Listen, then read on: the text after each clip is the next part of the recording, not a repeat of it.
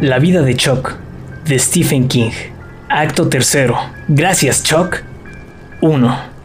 El día en que Marty Anderson vio el cartel publicitario fue poco antes de que Internet dejara de funcionar para siempre. Desde las primeras interrupciones breves, hacía ya ocho meses, el servicio había sido oscilante. Todos coincidían en que tenía los días contados, y todos coincidían en que ya se las arreglarían de una u otra manera cuando el mundo interconectado se quedara definitivamente a oscuras. Al fin y al cabo, antes se las apañaban sin eso, ¿o no? Además, había otros problemas, como la extinción de especies de aves y peces, y ahora se sumaba todo eso el asunto de California. Se va, se va, y posiblemente pronto desaparecerá. Marty salía tarde del colegio porque era el día que menos gustaba a los docentes de instituto, el día destinado a las reuniones entre padres y profesores. Tal como se desarrollaron, Marty tuvo ocasión de comprobar que, en general, los padres mostraban poco interés en comentar los progresos o la ausencia de estos, del joven Johnny o la joven Janie. Casi todos querían hablar del probable final de Internet, con lo que perderían irreversiblemente sus cuentas de Facebook e Instagram. Ninguno mencionó Pornhub, pero Marty sospechaba que muchos, tanto padres como madres, lamentaban también la inminente desaparición de esa web. Por lo común, Marty habría vuelto a casa por la ronda de peaje. Tarará, tararí, en casa en un tris. Pero eso no era posible debido al hundimiento del puente de Lotter Creek. De eso hacía cuatro meses y no había la menor señal de obras de reconstrucción, solo barreras de madera con cintas de color naranja y amugrientas y rotuladas por los grafiteros. Con la ronda cerrada, Marty, para llegar a su casa en Cedar Court, se veía obligado a atravesar el centro junto con el resto de los habitantes de la zona este. A causa de las reuniones, no había salido a las 3, sino a las 5, en plena hora pico, y un desplazamiento que antes le habría representado 20 minutos, ahora le exigía una hora como mínimo, probablemente más, porque tampoco funcionaban algunos semáforos todo el viaje era una parada tras otra, en medio de incesantes bocinazos, chirridos de frenos, topetazos entre parachoques y manos en alto con el dedo medio extendido. Tuvo que esperar 10 minutos en el cruce de Main con Market, con lo que dispuso de tiempo de sobra para fijarse en el cartel publicitario instalado en lo alto del edificio del Midwest Trust. Hasta ese día era un anuncio de una compañía aérea, Delta o Southwest. Marty no recordaba cuál. Esa tarde, la alegre tripulación de auxiliares de vuelo, tomados del brazo, había dado paso a una fotografía de un hombre de cara redonda, con gafas de montura negra a juego con su cabello negro y bien peinado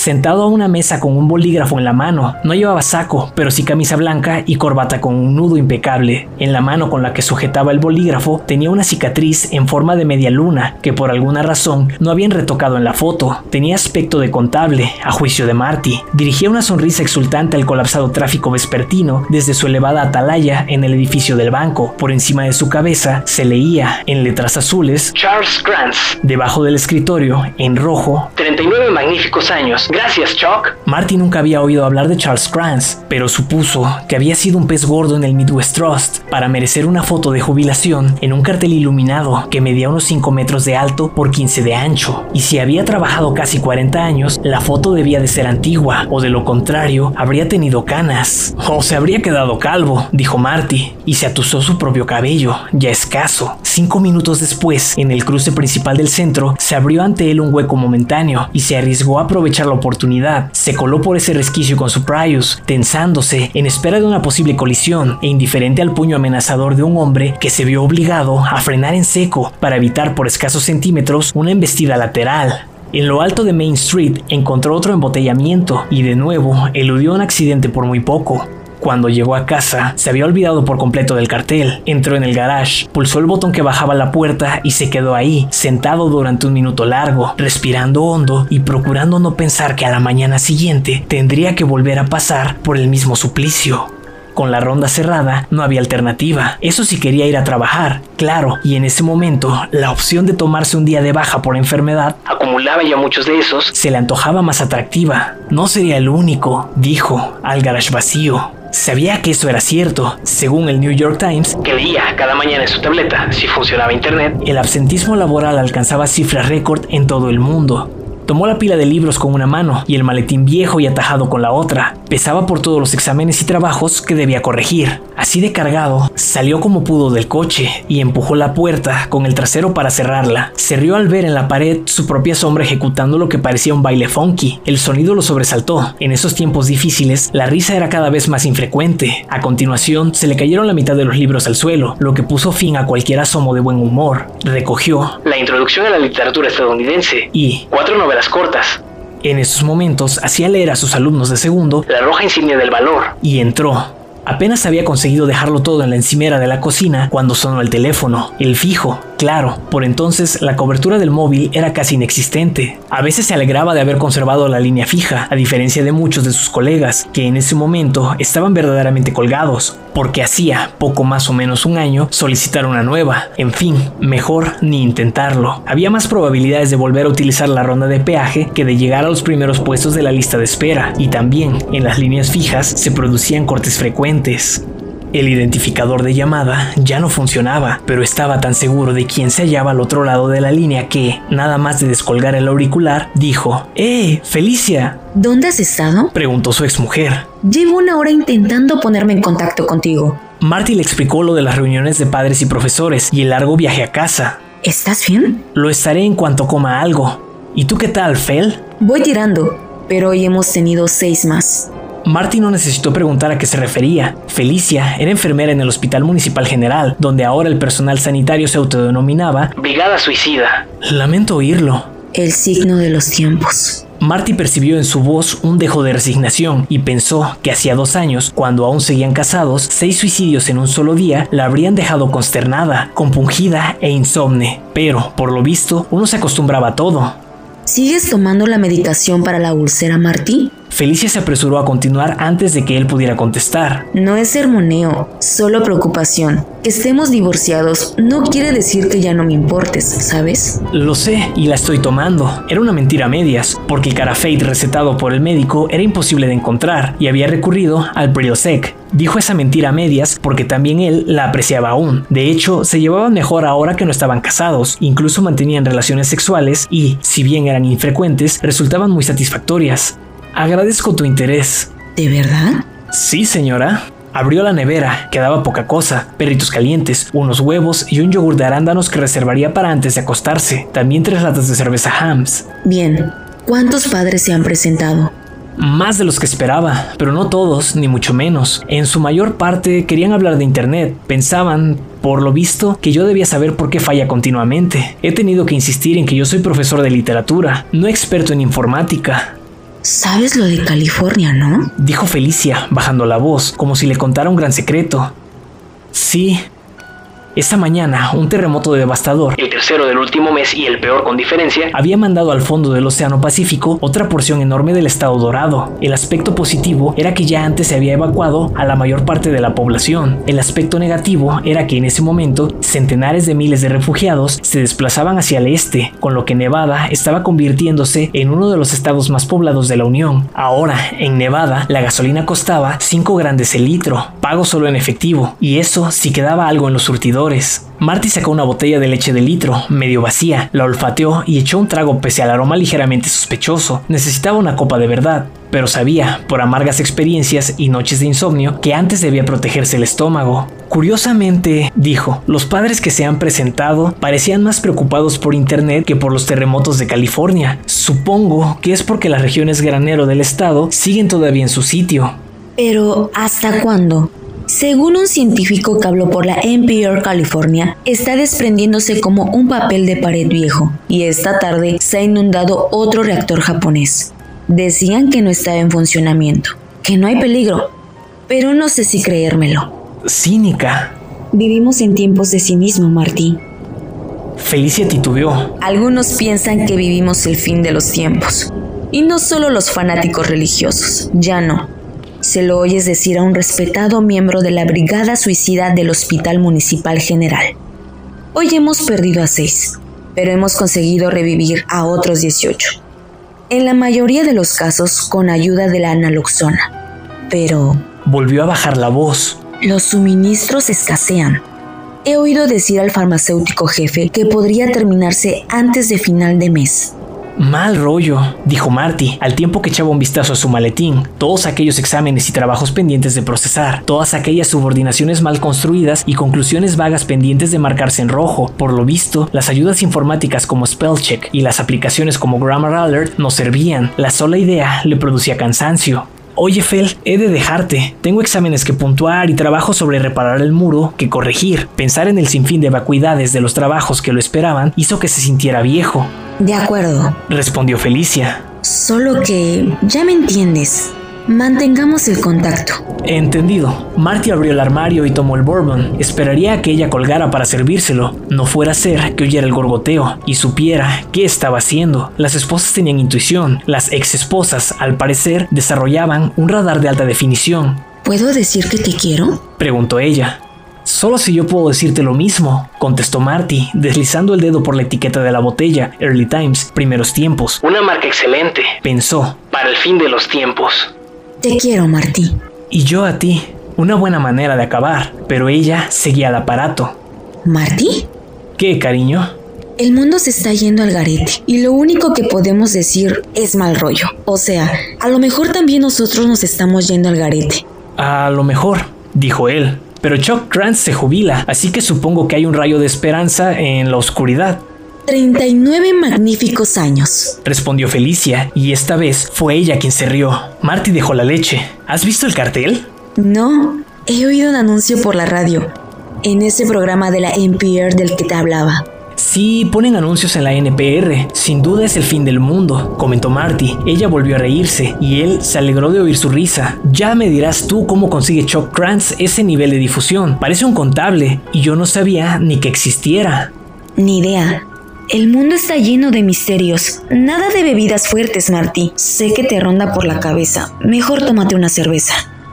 Él no rió al poner fin a la llamada, pero sí sonrió. El radar de la exmujer, alta definición. Guardó el Early Times en el armario y tomó una cerveza, echó un par de salchichas al agua y, mientras esperaba que hirviese, entró en su pequeño despacho para ver si funcionaba internet. Funcionaba y al parecer un poco mejor, no con la lentitud de costumbre. Accedió a Netflix, pensando que podía volver a ver un episodio de Breaking Bad o The Wire mientras comía los perritos calientes. Apareció la pantalla de bienvenida mostrando la selección de series y películas que no habían cambiado desde la noche anterior, y hasta hacía no mucho el material de Netflix solía cambiar más o menos a diario, pero antes de decidir a qué malo quería ver, si a Walter White o a Stringer Bell, la pantalla de bienvenida se desvaneció, dio paso al aviso buscando y el pequeño círculo giratorio. Joder, mierda dijo Marty. Se acabó por esta noche. De pronto, el círculo giratorio se esfumó y la pantalla volvió a activarse, solo que esta vez ahí no salió la pantalla de bienvenida de Netflix, sino Charles Kranz, sentado tras su escritorio cubierto de papeles, sonriente, con el bolígrafo en la mano de la cicatriz. Charles Kranz. Por encima de él. 39 magníficos años. Gracias, Chuck. Por debajo. ¿Y tú quién carajo eres, Chucky? preguntó Marty. ¿Cómo es que sales por todas partes? Y de repente, como si con su aliento hubiese apagado internet, igual que si de una vez la de cumpleaños se tratara, la imagen desapareció y en la pantalla se leyó. Sin conexión. Esa noche ya no volvió, ni nunca más. Como la mitad de California, pronto las tres cuartas partes, Internet se había desvanecido. Al día siguiente, en lo primero que reparó Marty cuando salía marcha atrás del garage fue en el cielo. ¿Cuánto tiempo hacía que no veía ese azul despejado e impoluto? ¿Un mes? ¿Seis semanas? Ahora las nubes y la lluvia, a veces una llovizna, a veces un aguacero, eran casi constantes y los días que las nubes se dispersaban, el cielo solía seguir encapotado a causa del humo procedente de los incendios del medio oeste. Habían ennegrecido la mayor parte de Iowa y Nebraska y avanzaban hacia Kansas, impulsados por vientos huracanados. En lo segundo que reparó fue en Gus Wilfong, que subía cansinamente por la calle con su enorme fiambrera, golpeándole el muslo. Gus vestía un pantalón khaki, pero llevaba corbata. Era supervisor del Departamento de Obras Públicas del Ayuntamiento. Pese a que eran solo las 7 y cuarto, se lo veía fatigado y de mal humor, como si fuera el final de un largo día en lugar del principio. Y si era el principio, ¿por qué se dirigía hacia su casa, al lado de la de Marty? Además, Marty bajó la ventanilla. ¿Dónde está tu coche? Gus soltó una risa breve y desabrida. Aparcado junto a la acera hacia la mitad de Main Street Hill, junto con otros 100. Expulsó el aire de los pulmones. Uf, me recuerdo la última vez que caminé 5 kilómetros, lo cual probablemente dice más de mí de lo que te interesa saber. Oye, si vas al colegio, tendrás que ir hasta la carretera 11 y después rodear por la carretera 19, 35 kilómetros como mínimo. Y también allí Habrá mucho tráfico. Puede que llegues a la hora del almuerzo, pero yo no contaría con eso. ¿Qué ha pasado? Se ha abierto un socavón en el cruce con Main Market. Es enorme, viejo. Es posible que lo mucho que ha llovido tenga algo que ver, y más aún la falta de mantenimiento. Dentro habrán caído al menos 20 coches, puede que 30, y algunos de los que iban en esos coches. Negó con la cabeza. Esos ya no vuelven. Dios mío, dijo Marty. Yo pasé por ahí anoche, en pleno atasco. Ya puedes alegrarte de no haber estado allí esta mañana. ¿Te importa si me subo al coche contigo? Por sentarme un momento, estoy reventado y Jenny se habrá vuelto a la cama. No quiero despertarla, y menos para darle una mala noticia. Claro, Gus entró. Esto pinta mal, amigo mío. Sí, mal rollo, coincidió Marty. Eso mismo había dicho a Felicia la noche anterior. En fin, al mal tiempo, buena cara. Yo ya estoy incapaz de poner buena cara, contestó Gus. ¿Te propones tomarte el día libre? Gus levantó las manos y volvió a dejarlas sobre la fiambrera que tenía en el regazo. No lo sé. Igual hago unas llamadas para ver si alguien puede pasar a recogerme, pero no me hago muchas ilusiones. Si tomas el día libre, no cuentes con dedicarte a ver Netflix o videos en YouTube. Internet ha vuelto a colgarse y tengo la sensación de que esta vez es definitivo. Imagino que ya sabrás lo de California, comentó Gus. Esta mañana no he puesto la tele, se me han pegado las sábanas. Guardó silencio por un momento. De todos modos, para serte sincero, no me apetecía verla. ¿Alguna novedad? Sí, se ha hundido el resto. Se detuvo a pensar. Bueno, dicen que en el norte el 20% de California todavía sigue allí colgado, lo que seguramente significa el 10, pero las regiones productoras de alimentos han desaparecido. ¡Qué horror! Lo era, desde luego, pero Marty, en lugar de sentir espanto, terror y pesadumbre, solo experimentó una mezcla de desazón y aturdimiento. Y que lo digas. Convino Gus. Sobre todo si pensamos que el medio oeste no tardará en quedar reducido a cenizas y la mitad sur de Florida pronto será básicamente un pantano apto solo para caimanes.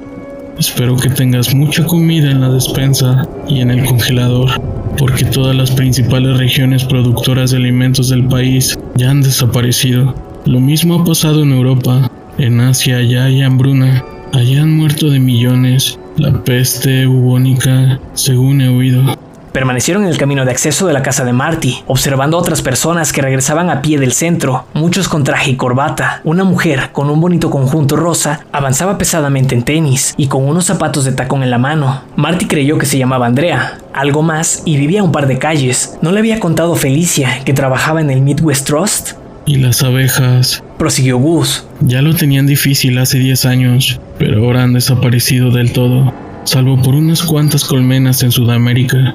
Se acabó la miel y sin abejas para polonizar las pocas cosechas que puedan quedar. Perdona, dijo Marty. Salió del coche y echó a trotar para alcanzar a la mujer del traje rosa. ¿A Andrea? ¿Es usted Andrea? Ella se volvió con recelo, levantando los zapatos por si necesitaba recurrir a los tacones para ahuyentarlo. Marty se hizo cargo. En esos tiempos andaba por ahí mucha gente descontrolada. Se detuvo a un metro y medio de distancia. Soy el marido de Felicia Anderson. Ex, en realidad, pero marido sonaba menos potencialmente peligroso. Me parece que Fidel y usted se conocen. Sí, coincidí con ella en el comité de vigilancia del barrio. ¿Qué puedo hacer por usted, señor Anderson? Me he dado una buena caminata y mi coche se ha quedado en lo que parece un embotellamiento definitivo en el centro. En cuanto al banco, está inclinado. Inclinado, repitió Marty. En su imaginación vio la torre inclinada de Pisa, con la foto de jubilación de Chuck Krantz en lo alto. Está al borde del socavón y, aunque no se ha derrumbado, me parece un sitio muy poco seguro. Sin duda está condenado. Supongo que con eso se acaba mi trabajo, al menos en la sucursal del centro, pero la verdad es que me da igual. Lo único que me apetece ahora es llegar a casa y poner los pies en alto. Siento curiosidad por ese cartel que hay en el edificio del banco. ¿Lo ha visto? ¿Cómo no iba a verlo? preguntó ella. Al fin y al cabo, trabajo ahí. También he visto las pintadas por todas partes. Te queremos, Chuck. Chuck vive,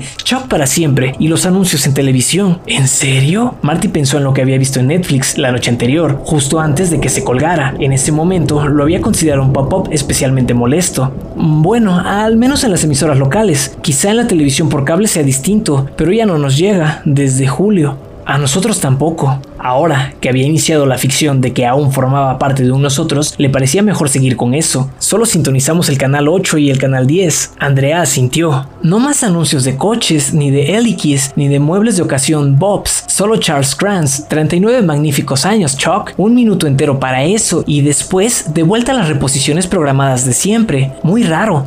Pero ¿qué no lo es en estos tiempos? Y ahora me voy, me muero de ganas de llegar a casa. ¿Ese Charles Kranz no tiene relación con su banco? ¿No se jubila del banco? Ella se detuvo un momento antes de seguir avanzando penosamente hacia su casa, cargada con los zapatos de tacón que ese día no necesitaría, o quizá nunca más. No conozco en nada a Charles Kranz debía de trabajar en la sede de Omaha, aunque según tengo entendido, hoy por hoy Omaha no es más que un cenicero gigantesco. Marty lo observó alejarse, lo mismo hizo Gus Wilfong, que se había acercado a él. Gus señaló con el mentón el lúgubre desfile de trabajadores que regresaban a sus casas porque ya no podían acceder a sus puestos de trabajo, vendedores, comerciantes, empleados de banca, camareros, repartidores. Parecen refugiados, comentó Gus. Sí, dijo Marty. Algo así. Ah, me has preguntado por mis provisiones. Gus asintió. Tengo unas cuantas latas de sopa, también un poco de basmati y rice aroni, unos cherios, creo, y me parece que en el congelador me quedan seis platos precocinados y un cuarto de litro de helado Ben Jerry's. No se te ve preocupado.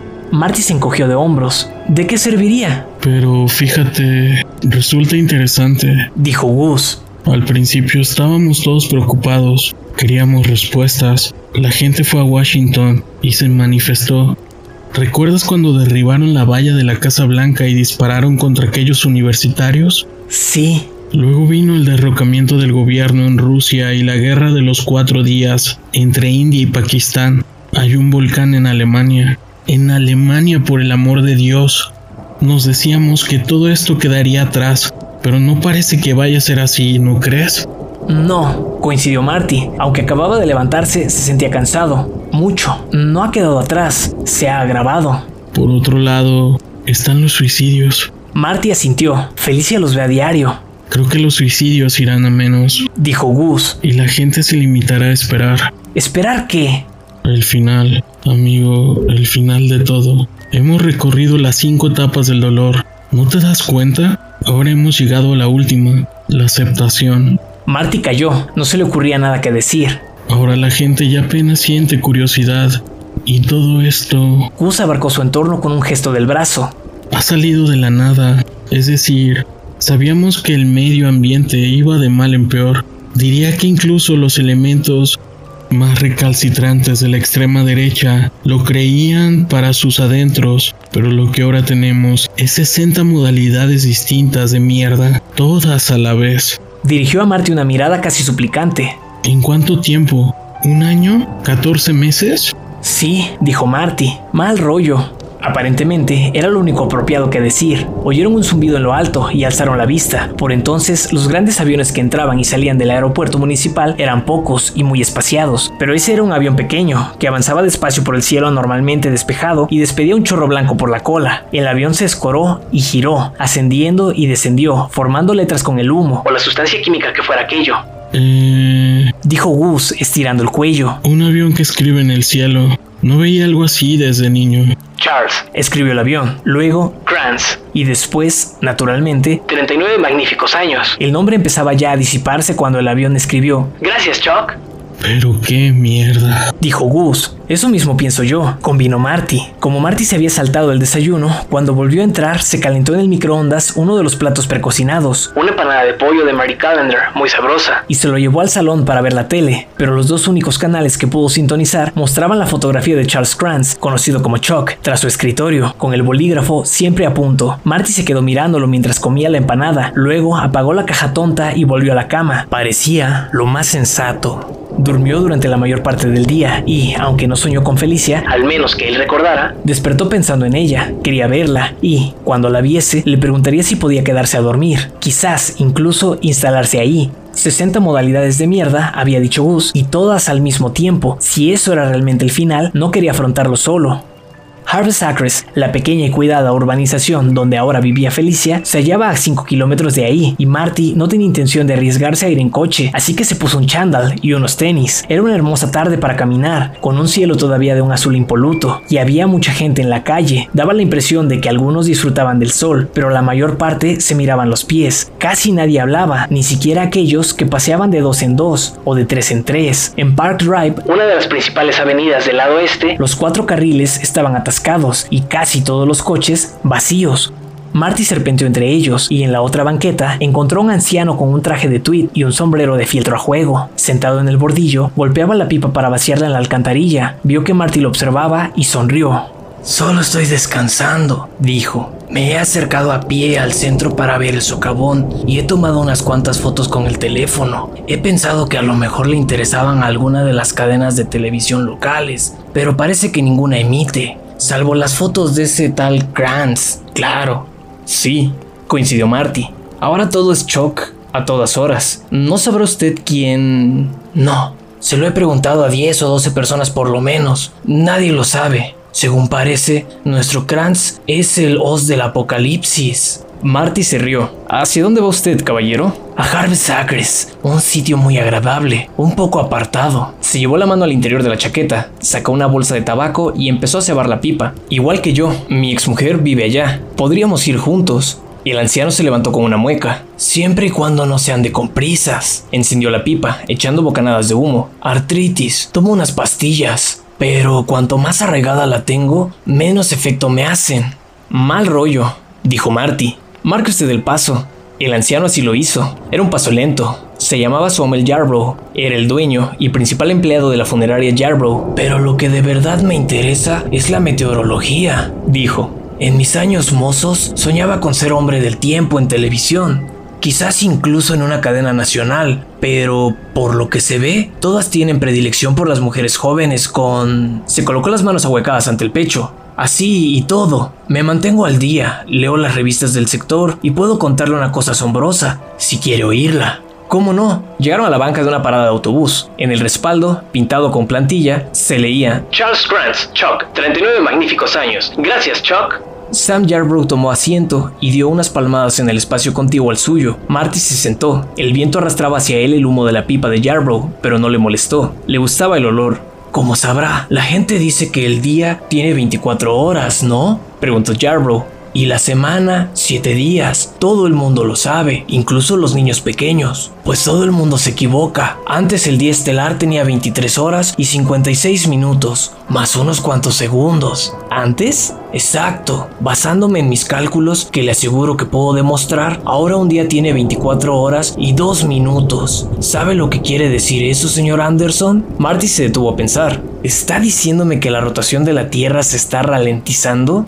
Correcto. Jarrow se sacó la pipa de la boca y señaló a las personas que pasaban por la banqueta. Eran cada vez menos ahora que la tarde daba paso al crepúsculo. Seguro que toda esa gente piensa que los múltiples desastres a los que nos enfrentamos tienen una causa única.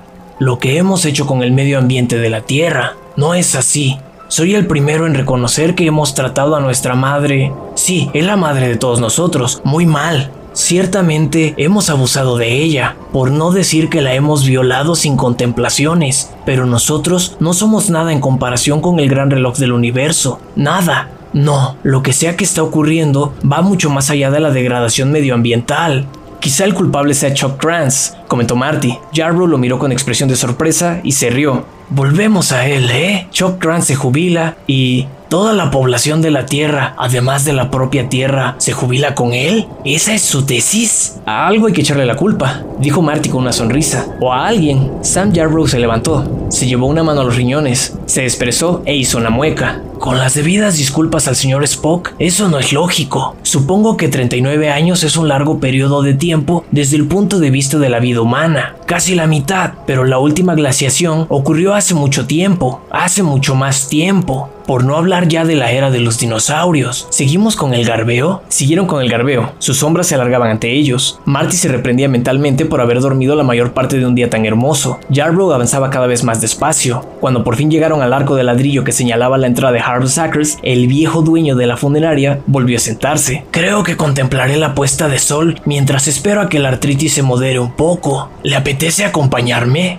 Marty negó con la cabeza. Me parece que seguiré adelante. A ver a su ex, dijo Yarbrough. Lo entiendo. Ha sido un placer hablar con usted, señor Anderson. Marty se dispuso a cruzar el arco, pero de pronto se volvió. Charles Grant significa algo, dijo. Estoy seguro.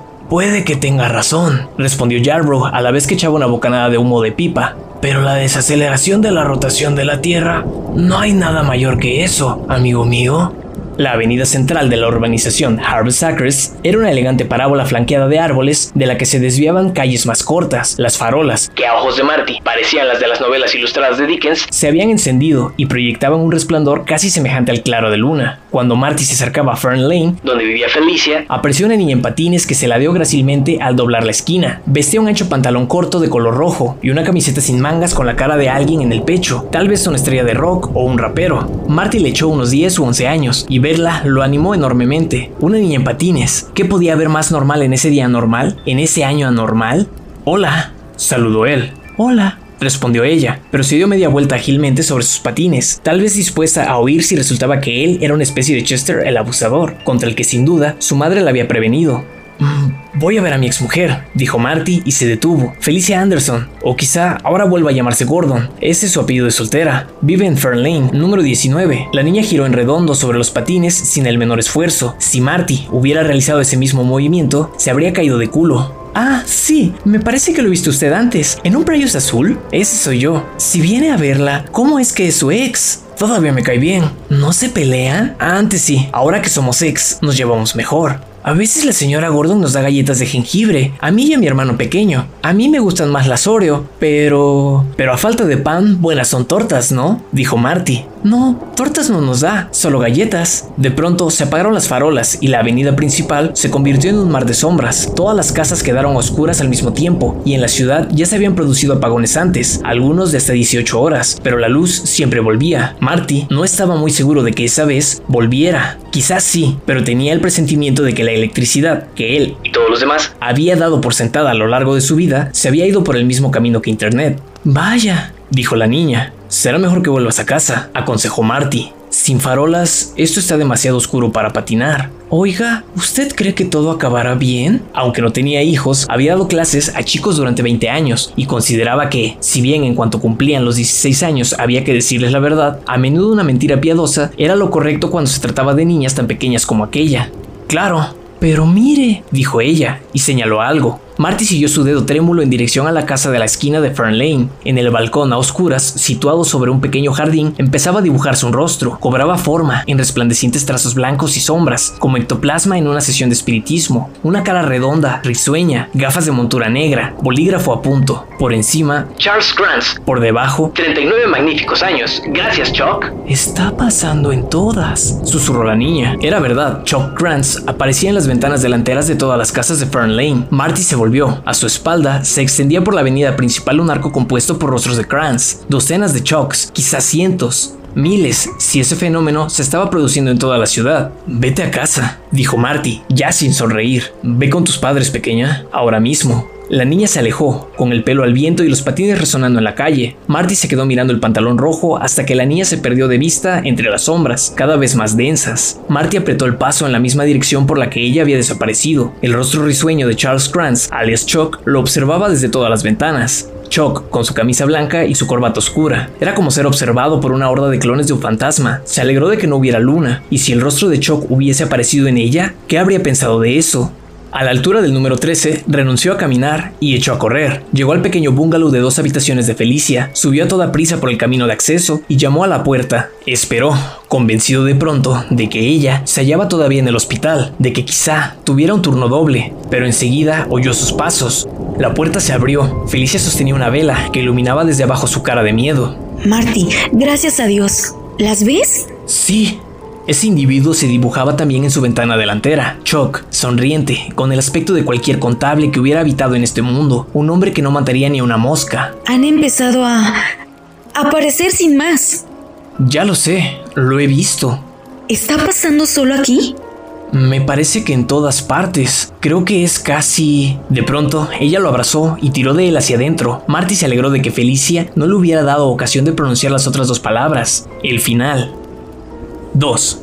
Douglas Beaton, profesor adjunto de filosofía en el Departamento de Filosofía y Religión de Ithaca College, está sentado en una habitación de hospital, esperando a que su cuñado muera. Lo único que se oye es el bip, bip, bip regular del monitor cardíaco y la respiración lenta y cada vez más dificultosa de Chuck. Han apagado la mayor parte de los aparatos. ¿Tío? Al volverse, Doug ve a Brian en la puerta, aún con la chamarra del instituto y la mochila. ¿Ha salido antes de clase? Pregunta Doug. Con permiso, mamá me ha mandado un mensaje para decirme que hoy iba a dejarles desconectar los aparatos. ¿Ya lo han hecho? Sí. ¿Cuándo? Hace una hora. ¿Dónde está ahora mamá? En la capilla de la planta baja. Ha ido a rezar por su alma. Y probablemente por haber hecho lo correcto. Piensa Doug, porque incluso cuando el sacerdote dice que sí, que está bien, que a partir de ahí ya se ocupará Dios, por alguna razón uno tiene la sensación de que está mal. Hemos quedado en que le enviaré un mensaje si da la impresión de que... El tío de Brian se encoge de hombros. Brian se acerca a la cama y contempla el rostro pálido e inmóvil de su padre, sin las gafas de montura negra. El chico piensa que no aparenta edad suficiente para tener un hijo en primero de instituto. Él mismo parece un estudiante de instituto. Toma la mano de su padre y le da un breve beso en la cicatriz en forma de media luna. Se supone que un hombre tan joven no debería morir, comenta Brian. Habla en voz baja, como si su padre pudiera oírlo. Dios mío, tío Doug, cumplió los 39 este invierno.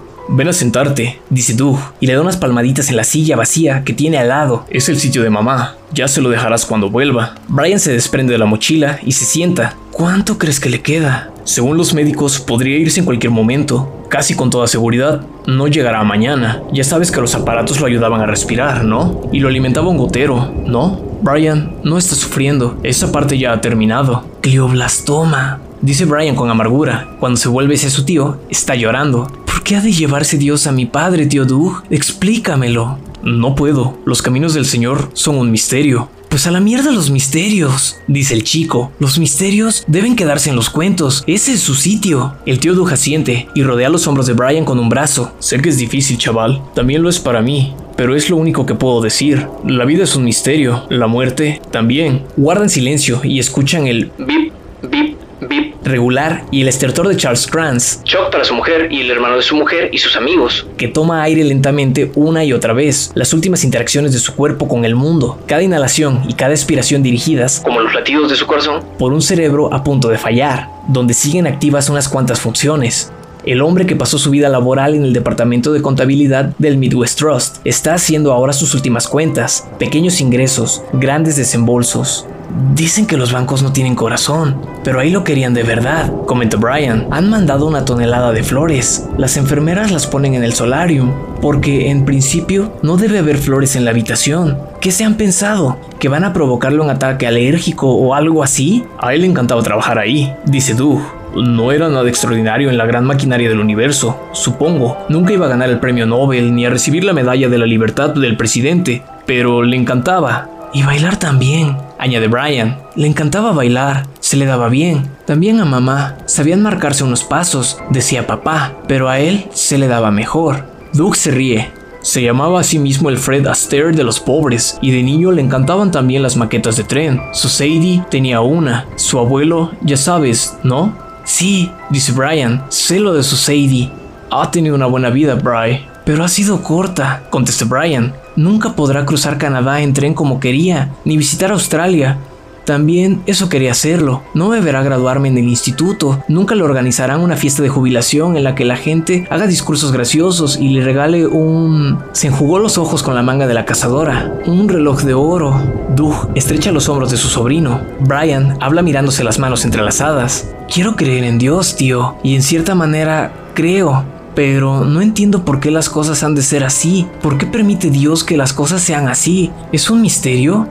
¿Eso es lo mejor que puedes decir tú, el gran filósofo? Sí, porque ante la muerte, la filosofía se viene abajo. Piensa Doug. Ya sabes lo que dicen, Brian. La muerte se lleva a los mejores de nosotros, y la muerte se lleva también a todos los demás. Brian intenta sonreír. Si se suponía que eso debía consolarme, tendrás que esforzarte un poco más. Parece que Doug no lo ha oído. Está mirando a su cuñado, que es En la cabeza de Doug. un hermano, que ha proporcionado a su hermana una buena vida, que lo ayudó a abrirse camino en los inicios de su carrera profesional. Y eso, en realidad, es lo menos importante. Pasaron buenos ratos juntos, no lo suficientes, pero por lo visto, tendrá que bastar con eso. El cerebro humano es finito, una simple esponja de tejido dentro de una caja de hueso, pero la mente que contiene ese cerebro es infinita, su capacidad de almacenamiento es colosal, su alcance imaginativo es inasequible a nuestra comprensión. No creo que cuando muere un hombre o una mujer arda solo una biblioteca, creo que queda en ruinas todo un mundo, el mundo que esa persona conocía y en el que creía. Piensa en eso, chaval. Hay miles de millones de personas en la Tierra y cada una de esos miles de millones de personas tiene un mundo dentro, la Tierra que sus mentes han concebido.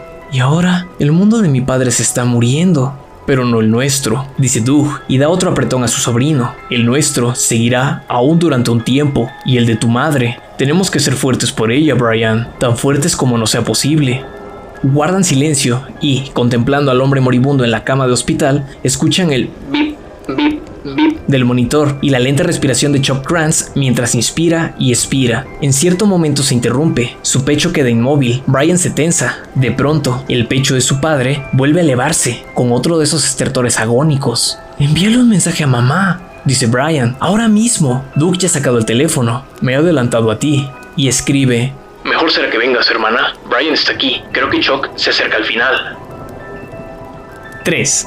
Marty y Felicia salieron al jardín de atrás, se sentaron en unas sillas que habían bajado del patio. Ya se había ido la luz en toda la ciudad y las estrellas brillaban con intensidad. Marty no las veía resplandecer de ese modo desde su infancia en Nebraska. Por aquel entonces tenía un pequeño telescopio con el que estudiaba el universo desde la ventana del desván de su casa. Ahí está Aquila, dijo, el águila, y ahí Cygnus, el cisne. ¿Lo ves? Sí, y ahí está la estrella Po. Se interrumpió. ¿Marty? ¿Has visto? Sí, dijo él. Acaba de apagarse y ahí se va Marte. Adiós, planeta rojo. Marty, tengo miedo. ¿Estaría Gus Wilfong mirando el cielo esa noche? ¿O Andrea, la mujer que había formado parte del comité de vigilancia del barrio con Felicia? ¿O Samuel Yarbrough, el de la funeraria? ¿Y la niña del pantalón rojo? Estrella brillante, estrella radiante, las últimas estrellas que tengo delante. Marty le tomó la mano. Yo también. 4. Ginny, Brian y Doug están de pie junto a la cama de Chuck Grants, tomados de la mano. Esperan mientras Chuck, Marido, padre, contable, bailarín, aficionado a las series policíacas, exhala sus dos o tres últimos alientos. 39 años, dice Doug. 39 magníficos años. Gracias, Chuck. 5. Marty y Felicia, ahí sentados, con el rostro vuelto hacia el cielo, veían desaparecer las estrellas, primero de una en una, y de dos en dos, luego a decenas, luego a centenares. Mientras la Vía Láctea se sumía en la oscuridad, Marty se volvió hacia su exmujer. Tequi negrura. Acto segundo. Músicos callejeros. Con la ayuda de su amigo Mac, que tiene una furgoneta vieja, Jared Frank instala la batería en su sitio preferido de Boylon Street. Entre Walgreens y la tienda Apple. Tiene buenos presentimientos con respecto al día de hoy.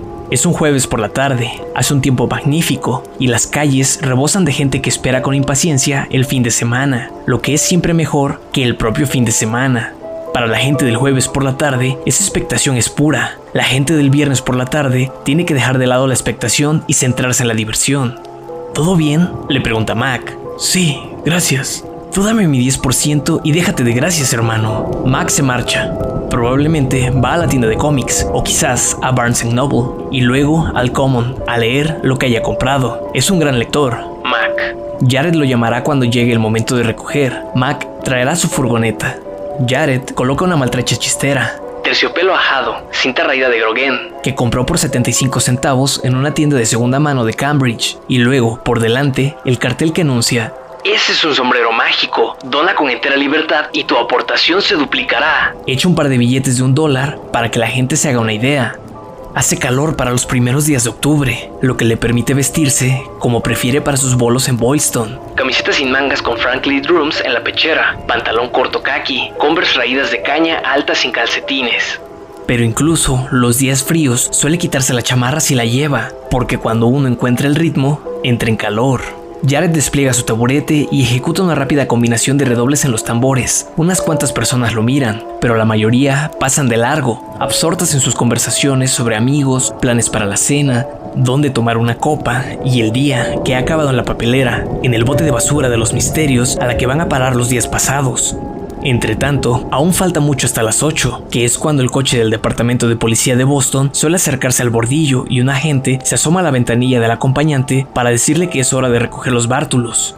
Entonces, llamará por teléfono a Mac. Por el momento, hay que ganar dinero. Monta el Charles y los platillos. Luego, añade el cencerro, porque intuye que es día de cencerro. Jared y Mac trabajan a tiempo parcial en Doctor Records, en Newbury Street, Pero en un buen día, Jared puede sacarse casi lo mismo tocando en la calle, y tocar la batería en la soleada Boylon Street es sin duda mejor que el ambiente con olor a pachuli de Dogs y las largas conversaciones con los aficionados a los discos que buscan algo de Dave Van Ronk en su época en Folkways o rarezas de los Dead en vinilos decorados en tonos turquesa.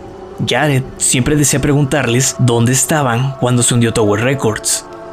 Jared abandonó los estudios en Juilliard, que llama, con perdón de Kay Kaiser, el College del Conocimiento Musical. Aguantó tres semestres, pero al final comprendió que aquello no era para él. Ahí querían que uno pensara lo que hacía, y en lo que a Jared respecta el ritmo, es su amigo, y pensar es el enemigo. Tiene alguno que otro bolo, pero las bandas no le interesan mucho, aunque nunca lo dice. Bueno, puede que una o dos veces cuando está borracho. Piensa que quizá la música en sí sea el enemigo. Rara vez piensa en esas cuestiones cuando está en vena. En cuanto está en vena, la música es un fantasma, entonces solo importa la batería, el ritmo. Empieza a calentar, al principio marcando el ritmo con suavidad, en un tiempo lento, sin cencerro, sin timbales y sin redobles, indiferente a que el sombrero mágico permanezca vacío salvo por sus dos dólares arrugados y los 25 centavos que ha echado, con desdén, un chico en un monopatín. Hay tiempo, hay una manera de entrar. En hallar esa manera de entrar reside la mitad de la diversión, como ocurre con la expectación que despiertan los placeres de un fin de semana otoñal en Boston quizá incluso casi toda la diversión. Janice Halliday, de camino a casa después de 7 horas en Paper and Page, avanza despacio por Boylon con la cabeza gacha y el bolso bien sujeto. Puede que camine hasta Fenway antes de empezar a buscar la parada de metro más próxima, porque ahora mismo lo que le apetece es caminar. El que era su novio desde hacía 6 meses acaba de romper con ella. Lo ha hecho a la manera moderna, con un mensaje de texto. No estamos hechos el uno para el otro. Emoji de carita triste. A continuación, Siempre te llevaré en mi corazón. Emoji de corazón. a continuación, Amigos para siempre. ¿De acuerdo? Emoji carita feliz. Emoji dedos cruzados. que no están hechos el uno para el otro probablemente signifique que ha conocido a otra y que pasará el fin de semana con ella recogiendo manzanas en New Hampshire y cogiendo en algún bed and breakfast. Esta noche no verá a Janice, ni esta noche ni nunca, con la elegante blusa rosa y la falda cruzada roja que lleva, a menos que le mande una foto con un mensaje que diga Esto es lo que te pierdes. Montón de emoji de caca. ha sido totalmente imprevisto. Eso es lo que la ha desconcertado. Como si le hubiesen cerrado una puerta en la cara, justo cuando se disponía a cruzarla. El fin de semana, que esta mañana parecía colmado de posibilidades, ahora le parece la entrada a un tonel hueco y en lenta rotación por el que debe de avanzar a gatas. Este sábado no tiene que trabajar en PMP, pero quizá llame a Maybelline para ver si puede ir como mínimo el sábado por la mañana. El domingo la tienda cierra. En cuanto al domingo, mejor ni pensar, al menos por el momento. Amigos para siempre y una mierda. Esto se lo dice su bolso porque mantiene la vista baja. No está enamorada de él, ni siquiera había fantaseado con estarlo, pero aún así ha sido una sorpresa descorazonadora. Era un tipo engreído, o eso creía ella, un amante más que aceptable y una grata compañía. Como suele decirse. Ella tiene ahora 22 años, la han abandonado, y eso es un mal rollo. Supone que tomará un poco de vino cuando llegue a casa y llorará. Puede que llorar le siente bien, que sea terapéutico. Puede que prepare una de sus listas de reproducción de big bands y baile en el salón, bailando conmigo misma, como dice la canción de Billy Idol. En el instituto le encantaba bailar y aquellos bailes de los viernes por la noche fueron momentos felices. Tal vez pueda revivir un poco de aquella felicidad. No, piensa, esas melodías Y esos recuerdos. te harán llorar todavía más. El instituto quedó atrás hace tiempo. Esto es el mundo real, donde los tipos rompen contigo sin previo aviso. Un par de calles más adelante, oye un redoble de batería. Charles Kranz Chuck para sus amigos. avanza por Boylon Street vestido con la armadura del contable. Traje gris, camisa blanca, corbata azul. Sus zapatos negros Samuel Windsor. son baratos pero recios. A un lado cuelga el maletín. No presta atención a la locuaz muchedumbre del final de la jornada que lo rodea. Se encuentra en Boston para asistir a un congreso de una semana titulado La banca del siglo XXI. Lo ha enviado su banco, el Midwest Trust, con todos los gastos pagados, todo un detalle, en particular porque nunca había visitado la ciudad. El congreso se celebra en un hotel idóneo para contables, limpio y bastante barato. A Chuck le han gustado las ponencias y las mesas redondas. Ha participado en una de ellas y tiene previsto intervenir en otras antes del final del Congreso, mañana al mediodía. pero no le apetece en absoluto pasar sus horas libres en compañía de otros 70 contables. Habla su mismo idioma, pero quiere creer que también habla otros. Al menos así era antes, aunque haya perdido parte del vocabulario. Ahora, sus prácticos zapatos Samuel Windsor lo llevan a dar un paseo vespertino, una perspectiva no muy apasionante pero bastante agradable. Bastante agradable, a día de hoy, ya es suficiente. Su vida es más limitada que la que en otro tiempo anheló, pero lo ha aceptado. Entiende que esa limitación es el orden natural de las cosas. Llega un momento en que uno se da cuenta de que nunca será presidente de Estados Unidos y se conforma con ser presidente de la Cámara Junior. Y hay un lado positivo. Tiene una mujer a la que es escrupulosamente fiel y un hijo inteligente y alegre en secundaria. También tiene nueve meses de vida por delante, aunque eso él todavía no lo sabe. Las semillas de su final, el lugar donde la vida se contrae hasta quedar reducida a un solo punto, están plantadas a gran profundidad, ahí donde no accederá el bisturí de ningún cirujano, y últimamente han empezado a despertar.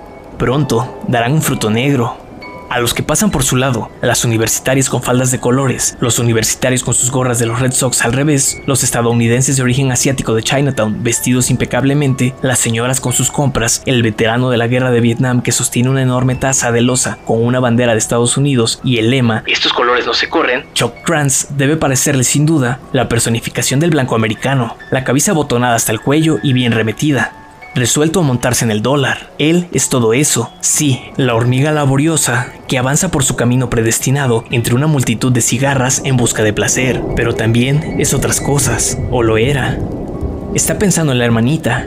¿Se llamaba Rachel o Regina? ¿Riva? ¿René? No lo recuerda con certeza, solo recuerda que era la hermana menor del guitarrista, durante su tercer curso en el instituto, mucho antes de convertirse en una hormiga laboriosa que trabaja en ese hormiguero conocido como Midway Straws, Chuck era el cantante de un grupo llamado Retros. Habían elegido ese nombre porque interpretaban muchos temas de los años 60 y 70, con predominio de grupos ingleses como los Stones, los Searchers y The Clash, porque la mayoría de esas canciones eran sencillas, Evitaban a los Beatles, cuyas canciones estaban llenas de acordes raros, como las séptimas aumentadas o disminuidas. Chuck debía ser el cantante por dos razones. Por un lado, no sabía tocar ningún instrumento, pero podía entonar una melodía. Por otro, su abuelo tenía un viejo todoterreno y se lo dejaba para ir a los bolos siempre y cuando no fueran muy lejos. Al principio, los retros eran malos, y cuando se separaron a final de tercero, ya eran solo mediocres, pero como dijo una vez el padre del guitarrista rítmico, habían dado el salto cuántico a la aceptabilidad, y en realidad era difícil hacerlo muy mal cuando uno tocaba temas como Beats and Pieces, Dave Clark 5 y Rockaway Beach. Ramones. Chuck tenía una voz de tenor agradable, pero nada excepcional, y no tenía chillar o hacer un falsete cuando la ocasión lo exigía. Sin embargo, lo que de verdad le gustaba eran los solos instrumentales, porque entonces podía bailar y en el escenario como Mick Jagger, a veces meneando el soporte del micro entre las piernas a un modo que consideraba provocador. También sabía hacer el moonwalk, que siempre arrancaba aplausos. Los Retros era una banda de garage que a veces ensayaba en un auténtico garage y a veces en la sala de juegos de la planta baja de la casa del guitarrista.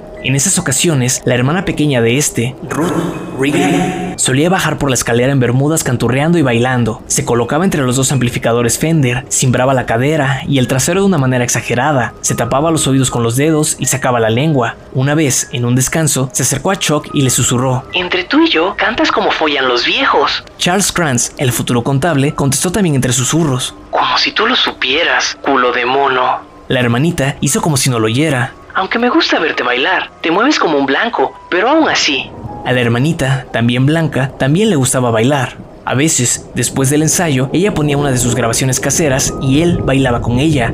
Imitaban a Michael Jackson y se reían como locos. Chuck estaba recordando el día en que enseñó el moonwalk a la hermanita, Ramona. Cuando oye la batería, alguien toca un compás básico de rock que los retros podrían haber interpretado en los tiempos de Hang On Sloopy y Brand New Cadillac. Por un tiempo, cree que suena en su cabeza. Quizás incluso que es el principio de una de las migrañas que lo atormentan de un tiempo a esta parte. Pero de pronto, la muchedumbre de peatones de la manzana siguiente se despeja el tiempo suficiente para que vea a un chico en camiseta sin mangas, sentado en un taburete y tocando ese delicioso ritmo antiguo. Chuck piensa, ¿Dónde está esa hermanita? ¿Con quién bailar cuando la necesitas?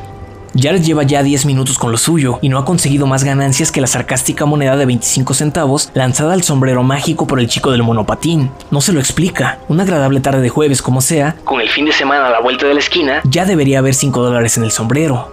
No necesita el dinero para no morirse de hambre, pero no solo de comida y alquiler vive el hombre.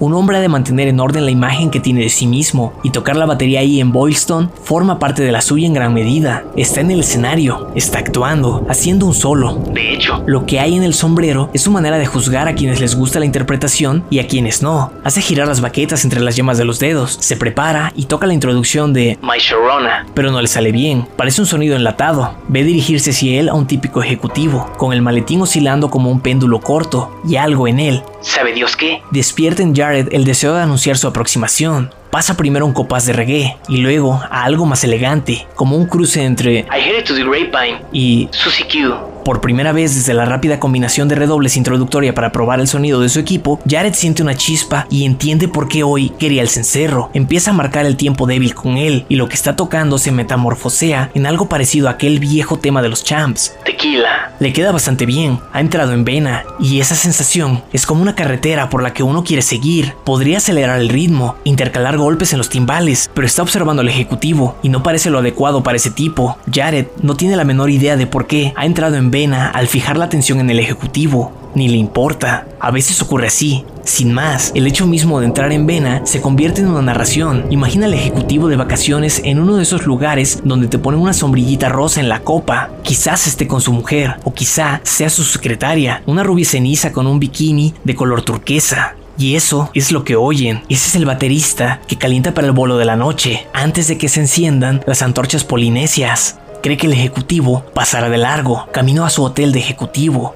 Las probabilidades de que alimente el sombrero mágico son algo así como entre escasas y nulas. Cuando se vaya, Jared pasará a otro tema, dejará descansar el cencerro, pero de momento ese compás es el correcto. Sin embargo, el ejecutivo, en lugar de seguir adelante, se detiene, sonríe. Jared le devuelve la sonrisa y señala con el mentón la chistera colocada en el suelo, sin perder un compás. El ejecutivo no parece fijarse en él, ni alimenta el sombrero. Deja el maletín entre sus zapatos negros de ejecutivo y empieza a mover la cadera de un lado a otro, al compás, solo la cadera, todo lo demás sigue quieto, con cara de póker, parece tener la mirada fija en algún punto que encuentra por encima de la cabeza de Jared. Dale fuego, hermano, anima un joven y echa unas monedas al sombrero, por el ejecutivo con su suave contoneo, No por el compás. pero está bien que así sea. Jared acomete el Charles con golpes rápidos y suaves, rozándolo, casi acariciándolo. Con la otra mano, marca el tiempo débil con el cencerro y utiliza el pedal para añadir un ligero fondo. Queda bien. El tipo del traje gris parece un banquero, pero ese contoneo se las trae.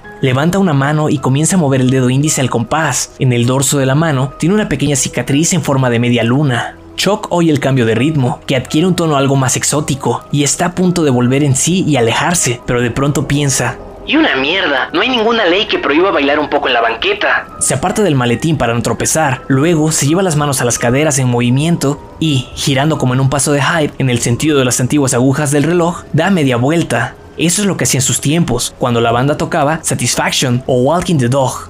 Alguien se ríe, otro aplaude, y él vuelve a girar en dirección contraria, con lo que se le agita el faldón de la chaqueta. Se acuerda de cuando bailaba con la hermanita. La hermanita era una mocosa mal hablada, pero desde luego sabía menear el esqueleto. Chuck no meneaba el esqueleto, Con ese vaivén místico y satisfactorio. desde hacía años, pero tiene la sensación de que cada paso es perfecto. Levanta una pierna y gira sobre el otro tacón. Acto seguido, entrelaza las manos detrás de la espalda como un colegial llamado a recitar y hace un moonwalk en la banqueta, delante del maletín, sin moverse del sitio. El baterista grita, ¡Wow, papi! Asombrado y complacido. Acelera el ritmo, pasa del cencerro al timbal Goliath con la mano izquierda, accionando el pedal, sin abandonar en ningún momento el suspiro metálico del Charles. Empieza a congregarse gente. En el sombrero mágico se acumula el dinero, tanto billetes como monedas. Aquí pasa algo. Dos jóvenes con boinas a juego y camisetas de la coalición arcoíris se hallan al frente de la pequeña muchedumbre. Uno de ellos lanza lo que parece un billete de 5 y grita: ¡Dale, hermano, dale! Chuck no necesita que lo alimen, ya está metido de lleno. La banca en el siglo XXI. Se ha esfumado de su mente. Se desabrocha la chaqueta del traje, se la echa atrás con el dorso de las manos, introduce los pulgares bajo el cinturón como un pistolero y hace un espagat modificado, hacia afuera y hacia atrás. A eso sigue un paso rápido y un giro. El baterista se ríe y asiente. ¡Eres el amo! dice. ¡Eres el gran amo, papi! El gentío va en aumento, el sombrero se está llenando. A Chuck, el corazón, más que latirle, le martillea en el pecho, una buena manera de tener un infarto. Pero le da igual, si su mujer lo viera, se quedaría de piedra. Y le da igual, su hijo se abochornaría, pero su hijo no está ahí. Apoya el zapato derecho en la pantorrilla izquierda, gira otra vez, y, cuando vuelve a situarse en el centro, mirando de frente, ve a una joven bonita al lado de los tipos con boina. Viste una blusa vaporosa de color rosa y una falda cruzada. Lo observa, con los ojos como platos y mirada de fascinación. Chuck, sonriendo, le tiende las manos y chasca los dedos. Ven, dice. Ven, hermanita, ven a bailar conmigo. Jared duda de que la chica se preste. Parece más bien tímida. Pero se acerca lentamente al hombre del traje gris. A lo mejor el sombrero mágico de verdad es mágico. ¡A bailar! dice uno de los hombres con boina, y otros se suman a la petición batiendo palmas al ritmo marcado por Jared. ¡A bailar, a bailar, a bailar! Janice despliega una sonrisa, como diciendo: ¿Qué demonios? Arroja el bolso junto al maletín de Chuck y le toma de las manos. Jared abandona lo que estaba tocando y pasa a Charlie Watts, aporreando enérgicamente. El ejecutivo hace girar a la chica, apoyando una mano en su esbelta cintura. La trae hacia sí y ejecuta unos pasos rápidos con ella por delante de la batería, casi hasta la esquina del edificio de Walgreens. Janice se separa, blanda el dedo como si reprendiera a Chuck. Travieso, travieso. Luego se acerca de nuevo y le toma las dos manos, como si lo hubieran ensayado un centenar de veces. Él hace otro espagat modificado y ella se desliza entre sus piernas, un atrevido movimiento con el que se le abre la falda cruzada hasta el alto del bonito muslo. Se oyen unas exclamaciones ahogadas cuando ella, tras apoyarse en una mano abierta, salta de nuevo hacia atrás. Se ríe. No más. Dice Chuck dándose palmadas en el pecho. No puedo. Ella se abalanza hacia él de un brinco, le planta las manos en los hombros y al final resulta que él, si puede, la sujeta por la cintura, la hace rotar apoyándola en su cadera y luego la deposita limpiamente en el suelo. Le sostiene en alto la mano izquierda y ella gira debajo como una bailarina embriagada. Ya debe haber un centenar de personas mirando, abarrotan la banqueta e invaden la calle prorrumpen en nuevos aplausos. Jared recorre los tambores una vez, golpea los platillos y luego alza las baquetas en un gesto triunfal. Sigue otra salva de aplausos. Chuck y Janice se miran, los dos sin aliento. Chuck tiene el cabello, ya un poco canoso, pegado a la frente sudorosa. ¿Qué estamos haciendo? Pregunta Janice, ahora que la batería ha dejado de sonar. Se la ve aturdida. No lo sé, contesta Chuck pero es lo mejor que me ha pasado desde hace qué sé yo hace cuánto tiempo. El sombrero mágico está a rebosar. ¡Más! vocifera alguien y la multitud se suma. Muchos sostienen su teléfono en alto, listos para capturar el siguiente baile, y la chica parece dispuesta, pero ella es joven. Chuck está extenuado, mira al baterista y mueve la cabeza con un gesto de negación. El baterista asiente para indicar que se hace cargo. Chuck se pregunta cuánta gente habrá reaccionado con la rapidez suficiente para grabar ese primer baile, y qué pensará su mujer si lo ve, o su hijo, y si se hace viral, improbable, pero si ocurre, si llega al banco, ¿qué pensarán cuando vean al hombre que han enviado a un congreso en Boston? Menear el esqueleto en Boyle Street con una mujer que podría ser su hija. O la hermanita de alguien, si a eso vamos. ¿Qué cree que está haciendo? Se acabó, anuncia el baterista. Uno ha de retirarse cuando va ganando. Y yo me tengo que ir a casa, dice la chica. Todavía no, dice el baterista. Por favor. Veinte minutos después, están sentados en un banco frente al estanque de los patos del Common. Jared ha llamado a Mac, Chuck y Janice han ayudado a Jared a recoger el material y cargarlo en la furgoneta. Unos cuantos rezagados lo felicitan, les chocan los cinco, añaden unos cuantos dólares más al sombrero rebosante. Cuando se ponen en marcha, Chuck y Janice uno al lado del otro en el asiento trasero, sus pies entre pilas de cómics, Mac dice que será imposible encontrar estacionamiento cerca del Common. Hoy sí encontraremos, asegura Jared. Hoy es un día mágico y lo encuentran justo enfrente del Four Seasons. Jared cuenta el dinero, alguien le ha echado un billete de 50. Quizás el hombre de la boina, confundiéndolo por uno de 5. En total asciende a unos 400 dólares. Jared nunca había tenido un día así, nunca había esperado tenerlo, aparte el 10% de Mac. Mac está al borde del estanque, dando de comer a los patos trozos de galleta de mantequilla de cacahuate de una bolsa que casualmente llevaba en el bolsillo. Luego empieza a repartir el resto. Ah, no, dice Janice cuando entiende lo que se propone. Eso es tuyo. Jared niega con la cabeza. No, a partes iguales, yo solo no habría conseguido ni la mitad de esto aunque hubiese tocado hasta las 12 de la noche. Cosa que la policía no le habría permitido. A veces saco 30 dólares, y eso es en los buenos días. Chuck siente el principio de uno de sus dolores de cabeza y sabe que a eso de las 9 se habrá grabado, pero aún así, la seriedad del joven le arranca una risa. De acuerdo, no lo necesito, pero supongo que me lo he ganado. Alarga el brazo y da una palmada a Janice en la mejilla. Tal como a veces daba una palmada en la mejilla a la hermanita mal hablada del guitarrista. ¿Y tú también, jovencita? ¿Dónde se aprendió a bailar así? Pregunta Jared a Chuck. Bueno, en secundaria había un curso extraescolar que se llamaba Giros y Piruetas, pero fue mi abuela quien me enseñó los mejores pasos. ¿Y tú? Pregunta Janice. Más o menos lo mismo, responde ella y se sonroja. Los bailes del instituto. ¿Dónde has aprendido tú a tocar la batería? Por mi cuenta, como tú, dice Chuck. Cuando empezaste tú solo, era una pasada, amigo, pero la chica le ha añadido toda una dimensión nueva. Podríamos ganarnos la vida con esto, ¿saben? Estoy convencido de que actuando en la calle podríamos dar el salto a la fama y la fortuna. En un momento de locura, Chuck se lo plantea y ve que lo mismo hace la chica. No en serio, sino del modo en que fantaseas con una vida alternativa, una vida en la que te dedicas al béisbol profesional o a escalar el Everest. O haces un dúo con Bruce Springsteen en un concierto en un estadio. Chuck se ríe otra vez y menea la cabeza. La chica se guarda su tercera parte en el bolso. También ella ríe. Tú has sido el verdadero causante de todo, dice Jared a Chuck. ¿Qué te ha llevado a pararte delante de mí? ¿Y qué te ha llevado a empezar a moverte? Chuck se detiene a pensarlo y finalmente se encoge de hombros. Podría contestar que lo ha hecho porque se ha acordado de aquella banda mediocre. Los retros. Y por lo mucho que le gustaba bailar en el escenario durante los solos instrumentales, exhibiéndose, meneando el soporte del micrófono entre las piernas, pero no ha sido por eso. Y a decir verdad, ¿bailó alguna vez con ese brío y esa libertad en aquel entonces? Cuando era un adolescente ágil, sin dolores de cabeza y sin nada que perder? Ha sido mágico. Dice Janis, deja escapar una risita. No esperaba oír hoy ese sonido de ella. ¿Llorar? Sí. ¿Reír?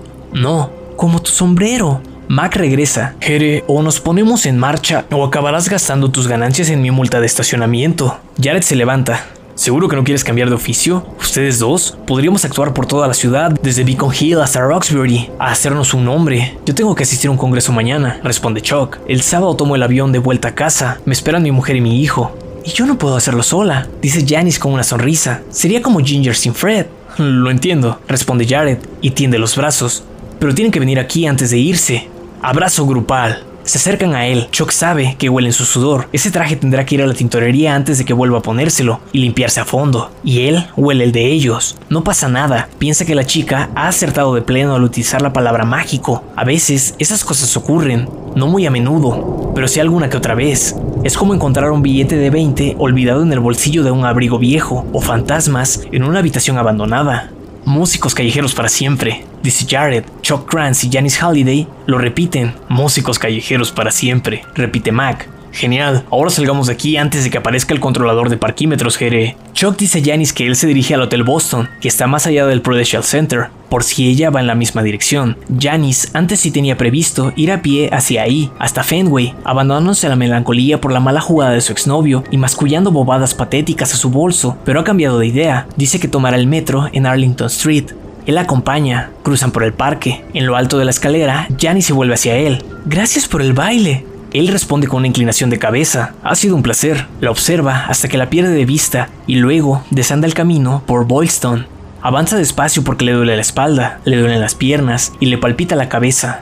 No recuerda haber tenido jaquecas tan intensas como esa en toda su vida. No hasta hace un par de meses, claro. Piensa que si sigue así, tendrá que ir al médico. Piensa que sabe cuál podría ser la causa, pero ya se ocupará de eso más adelante, si es que se ocupa. Esta noche ha decidido obsequiarse con una buena cena. ¿Por qué no? Se lo ha ganado. Y una copa de vino. Pensándolo mejor, una botella de Evian. El vino podría intensificar el dolor de cabeza. Cuando haya terminado de cenar, con postre incluido, Eso por descontado. llamará a Ginny y le dirá que es posible que su marido sea el próximo fenómeno del momento en Internet. Probablemente no llegue a ocurrir. En algún lugar, alguien ahora mismo estará grabando a un perro que hace malabares con botellas vacías y algún otro estará inmortalizando a una cabra, fumándose un puro. Pero es mejor no esconderlo. Por si acaso.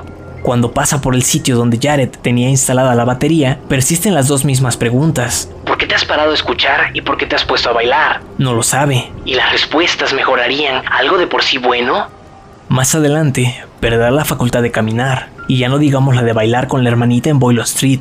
Más adelante, perderá la facultad de masticar, y sus comidas saldrán de una batidora. Más adelante, perderá la noción de la diferencia entre despertar y dormir, y entrará en un inframundo de dolor tan intenso que se preguntará por qué Dios creó el mundo. Más adelante, olvidará el nombre de su mujer, lo que sí recordará De vez en cuando. es que se detuvo y dejó el maletín y empezó a mover la cadera al ritmo de la batería y pensará que esa es la razón por la que Dios creó el mundo, la única razón. Acto primero. Contengo multitudes. 1.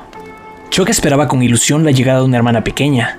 Su madre le prometió que podría cargarla en brazos si tenía mucho cuidado. Naturalmente, también esperaba conservar a sus padres, pero nada de eso se cumplió. Debido a una placa de hielo en un paso elevado de la I-95. Mucho más tarde, ya en la universidad, diría una novia que en muchas novelas, películas y series, los padres del protagonista morían en un accidente de tráfico, pero él era la única persona que conocía a la que le había ocurrido en la vida real.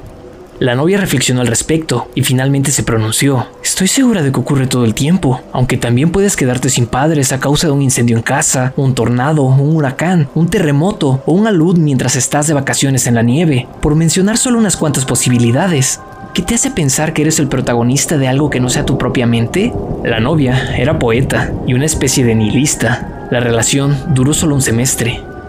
Chuck no iba en el coche, cuando dio una vuelta de campana y salió volando del paso elevado de la autopista, porque sus padres habían quedado para cenar y a él esa noche lo cuidaban sus abuelos, a quienes por entonces aún llamaba Sadie y Bobby, cosa que dejó de hacer casi del todo en tercero, cuando los niños empezaron a burlarse de él y decidió recurrir a los términos más habituales abuelo y abuela Albie y Sarah Krantz vivían a menos de dos kilómetros calle abajo, y lo más natural fue que lo criaran ellos después del accidente, cuando pasó a ser, o así se vio él inicialmente, un huérfano. Tenía siete años. Durante un año, quizá un año y medio, Aquella fue una casa sumida en la más absoluta tristeza. Los Krantz no solo habían perdido a un hijo y a una nuera, habían perdido también a la nieta, que habría nacido tres meses más tarde. Ya habían elegido nombre. Alisa. Cuando Chuck dijo que a él eso le sonaba a lluvia, su madre rió y lloró al mismo tiempo. Eso él nunca lo olvidó. Por supuesto, conocía a sus otros abuelos, los visitaba cada verano, pero en esencia eran unos desconocidos para él. Cuando se quedó huérfano, lo telefoneaban muy a menudo, las típicas llamadas para saber cómo estaba y cómo le iba en el colegio,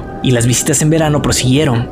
Sara, alias Bobby, alias abuela, lo llevaba en avión, pero los padres de su madre continuaron siendo unos desconocidos que vivían en la extraña tierra de Omaha. Le enviaban regalos por su cumpleaños y por Navidad. Este último era un detalle muy bonito, porque los abuelos no celebraban la Navidad, pero, por lo demás, para él siguieron siendo personas ajenas, como los profesores que quedaban atrás a medida que iba avanzando los cursos. Chuck fue el primero en empezar a desprenderse del luto metafórico, con lo que arrancó forzosamente a sus abuelos, mayores, sí, pero no ancianos, de su propio dolor. Al cabo de un tiempo, cuando Chucky tenía 10 años, lo llevaron a Disneylandia. Tenían habitaciones contiguas en el Swan Resort y por la noche dejaban abierta la puerta que las comunicaba. Chuck solo oyó llorar a su abuela una vez. En general, lo pasaron bien. Parte de esas buenas sensaciones volvieron a casa con ellos. A veces, Choco oía a la abuela tararear en la cocina o cantar al son de la radio. Después del accidente, habían recurrido con frecuencia a las comidas para llevar. Y a las cajas reciclables de botellas Budweiser para el abuelo. Pero el año siguiente a la visita a Disneylandia, la abuela comenzó a cocinar otra vez, buenas comidas con las que el niño, antes flaco, ganó peso. A su abuela, mientras cocinaba, le gustaba escuchar rock and roll, música que Chuck habría considerado demasiado juvenil para ella, pero que sin duda le encantaba. Si Chuck se acercaba a la cocina en busca de una galleta, o quizá con la esperanza de prepararse un rollo de pan de molde relleno de azúcar moreno, a veces la abuela levantaba las manos hacia él y empezaba a chascar los dedos. Baila conmigo, Henry, decía. Él se llamaba Chuck, no Henry, pero solía seguirle la corriente.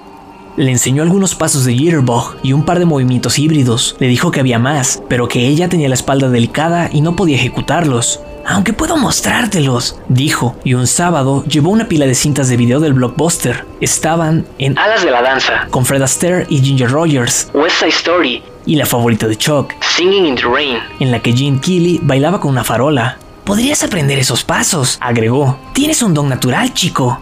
Una vez, mientras tomaban té helado después de un esfuerzo especialmente extenuante con Higher and Higher de Jackie Wilson, le preguntó cómo era ella cuando iba al instituto. Era un bombón, contestó. Pero no se lo digas a tu Sadie. Es de la vieja escuela, ese hombre. Chuck nunca se lo dijo y nunca entró en la cúpula. No por aquel entonces. Preguntó al respecto, claro, y más de una vez. ¿Qué había ahí arriba? Que se veía desde la ventana. ¿Por qué estaba cerrada? Porque el suelo no era firme y uno podía caerse a través, respondía la abuela. El abuelo daba la misma explicación, que ahí arriba no había nada porque el suelo estaba podrido, y lo único que se veía desde las ventanas era un centro comercial, nada del otro mundo. Dijo eso hasta que una noche, poco antes de que Chuck cumpliera los 11 años, le contó, al menos, parte de la verdad. 2. La bebida y los secretos no hacen buena pareja, eso lo sabe todo el mundo. Y después de la muerte de su hijo, su nuera y su nieta en camino, Alisa, que suena lluvia, Albie Krantz empezó a beber mucho. Debería haber comprado acciones de Anheuser-Busch, de tanto como bebía. Podía hacerlo porque estaba jubilado. Tenía una situación económica holgada y se sentía muy deprimido. Después del viaje a Disneylandia, el hábito fue a menos, hasta reducirse a una copa de vino en la cena o a una cerveza delante de un partido de béisbol, en general. De vez en cuando, Al principio era cada mes, más adelante cada dos. el abuelo de Chuck se ponía una borrachera, siempre en casa y sin gran alboroto. Al día siguiente se movía despacio y comía poco hasta la tarde, entonces volvía a la normalidad. Una noche, mientras su abuelo veía a los Red Sox recibir una paliza a manos de los Yankees, Ya ha avanzado el segundo paquete de seis latas de bot. Chuck sacó de nuevo el tema de la cúpula, más que nada por hablar de algo. Con los Sox perdiendo de 9, no podía decirse que el partido retuviera su atención. Seguro que se ve más allá del centro comercial Westford, comentó Chuck. El abuelo se quedó pensativo y finalmente quitó el sonido del televisor con el mando a distancia, dejando en silencio un anuncio de la camioneta Ford del mes. El abuelo me explicó que Ford significaba fallos o reparaciones diarios. Si subieras ahí, quizás verías mucho más de lo que te conviene, dijo. Por eso está cerrada con llave, jovencito. Chuck sintió que lo recorría, un leve y no del todo desagradable escalofrío, y de inmediato afloraron a su mente Scooby-Doo y sus amigos, persiguiendo fantasmas en la máquina del misterio. Deseó preguntar al abuelo a qué se refería, pero la parte adulta de él No del todo presente, no, no a los 10 años, aunque había empezado a hablar esporádicamente. le indicó que callara, que callara y esperara. ¿Sabes qué estilo es esta casa, Chucky? Victoriana, respondió Chuck. Exacto, y no victoriana de imitación. Se construyó en 1885 y desde entonces se ha reformado media docena de veces, pero la cúpula lleva ahí desde el principio. Tu abuela y yo la compramos cuando el negocio del calzado se disparó y nos las dejaron a un precio de ganga. Vivimos aquí desde 1971 y en todos estos años no he subido a esa condenada cúpula más de cinco o seis veces. ¿Porque el suelo está podrido? Preguntó Chuck con cautivadora inocencia. O esa era la intención. Porque está llena de fantasmas, contestó el abuelo, y Chuck volvió a sentir el escalofrío, esa vez ya no tan agradable. Aunque el abuelo bromeara, Últimamente bromeaba de vez en cuando. las bromas eran para el abuelo lo que el baile para la abuela. La dio la cerveza, eructó, tenía los ojos rojos. El fantasma de las navidades futuras. ¿Te acuerdas de eso, Chucky? Chuck lo recordaba. Veían cuento de Navidad todos los años en Nochebuena, pese a que, por lo demás, no celebraban la Navidad. Pero eso no significaba que supiera a qué se refería. Lo del hijo de los Jeffries ocurrió solo al cabo de uno o dos meses, dijo el abuelo. Tenía la mirada fija en el televisor, pero Chuck no creía que lo viera realmente. Lo que le pasó a Henry Peterson, eso tardó más tiempo. Fue al cabo de cuatro o cinco años. Para entonces ya casi me había olvidado de lo que había visto ahí arriba. Apuntó al techo con el pulgar. Después de eso juré que nunca más volvería a subir, y ojalá no hubiera subido, por Sara, tu Bobby y el pan. Es la espera, Chucky. Esa es la parte difícil. Ya lo descubrirás cuando seas... Se abrió la puerta de la cocina. Era la abuela, que volvía de casa de la señora Stanley, la vecina de enfrente. La abuela le había llevado caldo de pollo porque se encontraba indispuesta. O al menos eso decía la abuela. Aunque Chuck, pese a no haber cumplido aún los 11 años, sospechaba que existía otra razón. La señora Stanley conocía todas las habladurías del vecindario. Es una gente esa, decía el abuelo, y siempre estaba dispuesta a compartirlas. La abuela ponía al corriente de todas las novedades al abuelo, por lo general después de invitar a Chuck a salir de la habitación, pero que saliera de la habitación no significaba que no los oyera. ¿Quién era Henry Peterson, abuelo? preguntó Chuck. El abuelo, sin embargo, había oído entrar a su mujer, se irguió en el sillón y dejó la lata de bot a un lado. ¡Mira eso! exclamó en imitación aceptable de un estado de sobriedad, por más que la abuela no se dejara engañar. Los Sox ocupan todas las bases. 3. En la segunda mitad de la octava entrada, la abuela, con la excusa de que hacía falta leche para los cereales de Chuck de la mañana siguiente, mandó al abuelo al Sunny's Go Mart a la vuelta de la esquina. Y no se te ocurra ir en coche, con el paseo te despejarás. El abuelo no rechistó, con la abuela casi nunca refunfuñaba, y, cuando lo intentaba, no salía bien parado. Nada más marcharse, la abuela Bobby, se sentó al lado de Chuck y lo rodeó con un brazo. Chuck apoyó la cabeza en su hombro gratamente mullido. ¿Estaba tu abuelo contándote esas bobadas suyas sobre fantasmas? ¿Los que viven en la cúpula? Mmm, sí, no tenía sentido mentir. La abuela siempre lo notaba en el acto. ¿Los hay? ¿Tú los has visto? La abuela resopló.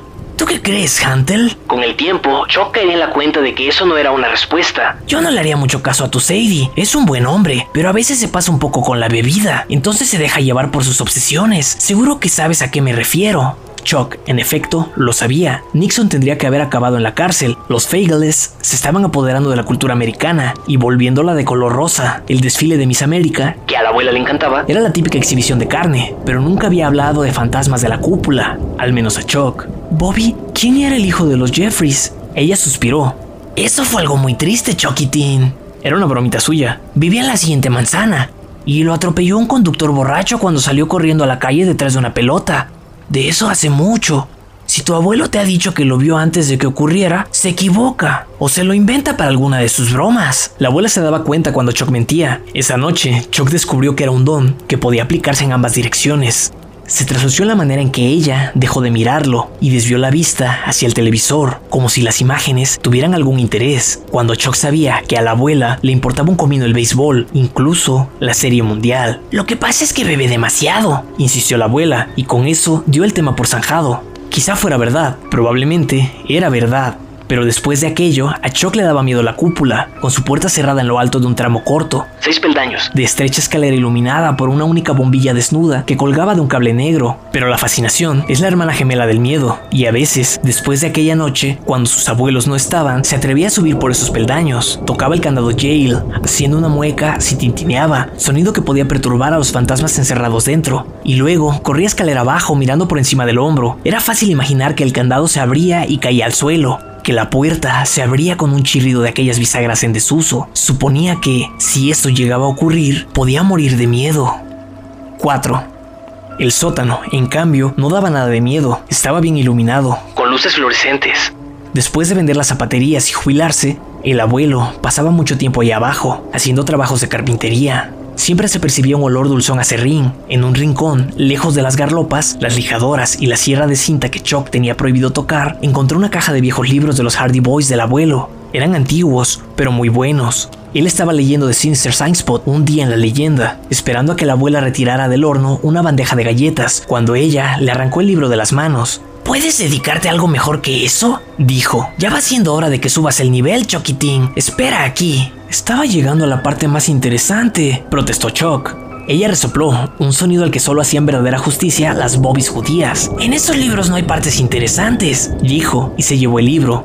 Regresó con El asesinato de Roger Ackroyd. Esta sí es una buena novela de misterio, aseguró. Cien adolescentes memos corriendo de acá para allá en tartanas. Considéralo tu introducción a la literatura de verdad. Se quedó pensativa. Bueno, no es Saul Bellow, pero no está mal. Chuck empezó el libro solo por complacer a su abuela y enseguida lo atrapó.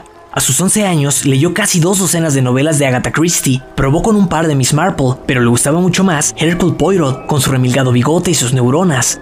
Poirot sabía lo que era pensar. Un día, Chuck, durante sus vacaciones de verano, mientras leía Asesinato en el Orient Express en la hamaca del jardín trasero, echó un vistazo casualmente a la ventana de la cúpula, mucho más arriba. Se preguntó cómo investigaría Monsieur Poirot aquel misterio. Ajá, pensó, y luego, voilà, que era aún mejor. La siguiente vez que su abuela preparó magdalenas de arándanos, Chuck preguntó si podía llevar unas cuantas a la señora Stanley. Esto es un detalle por tu parte, dijo la abuela. Sí, hazlo. Buena idea. Pero no te olvides de mirar a los dos lados cuando cruces la calle. Siempre le decía eso cuando se disponía a salir de casa. Ahora, con la materia gris activada, se preguntó si ella estaría pensando en el hijo de los Jeffries.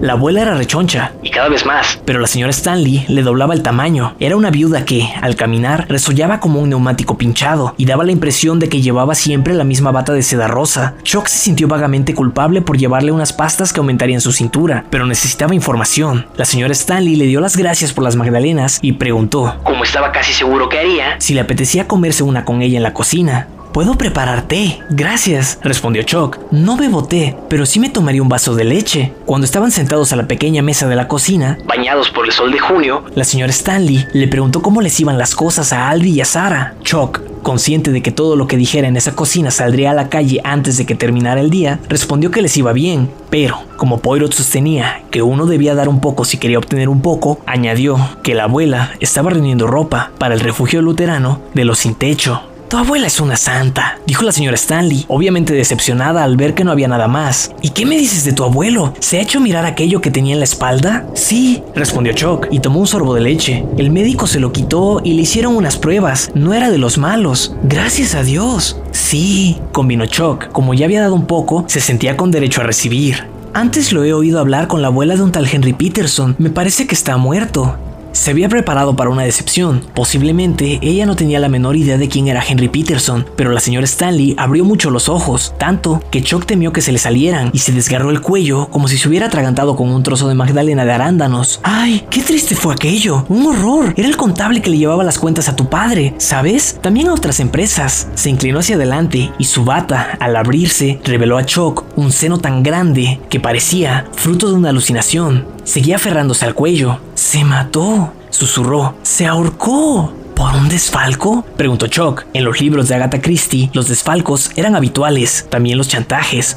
¿Cómo? No, por Dios. Apretó los labios, como si contuviera el impulso de contar algo no apto para los oídos del joven imerme que tenía sentado delante. Si ese era el caso, al final se impuso su natural proclividad a divulgarlo todo, y a cualquiera. Su mujer se fugó con un hombre más joven, apenas tenía edad para votar, y ella pasaba ya de los 40. ¿Qué opinas tú de eso? Así a bote pronto, la única respuesta que se le ocurrió a Chuck fue ¡Wow! Y al parecer bastó con eso.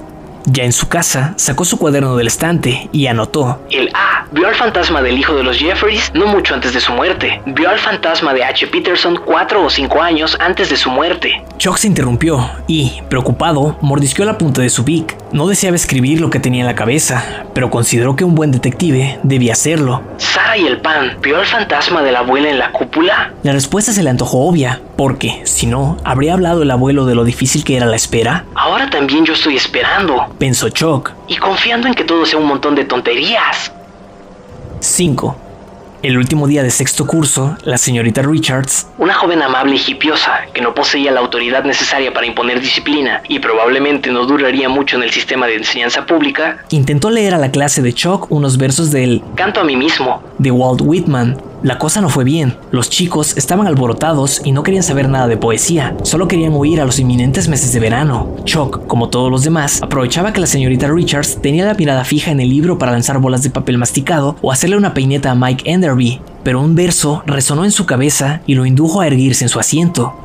Cuando por fin terminó la clase y los niños quedaron libres, él siguió ahí. La señorita Richards, sentada tras su escritorio, se apartó un mechón de pelo de la frente con un soplido. Al ver a Chuck todavía ahí de pie, le dirigió una sonrisa de cansancio. Sí que ha ido bien la clase, ¿eh? Chuck reconocía el sarcasmo, nada más al oírlo, incluso cuando era sutil, y el blanco era uno mismo. Al fin y al cabo, era judío. Bueno, medio judío. ¿Qué significa cuando dice, soy inmenso, contengo multitudes?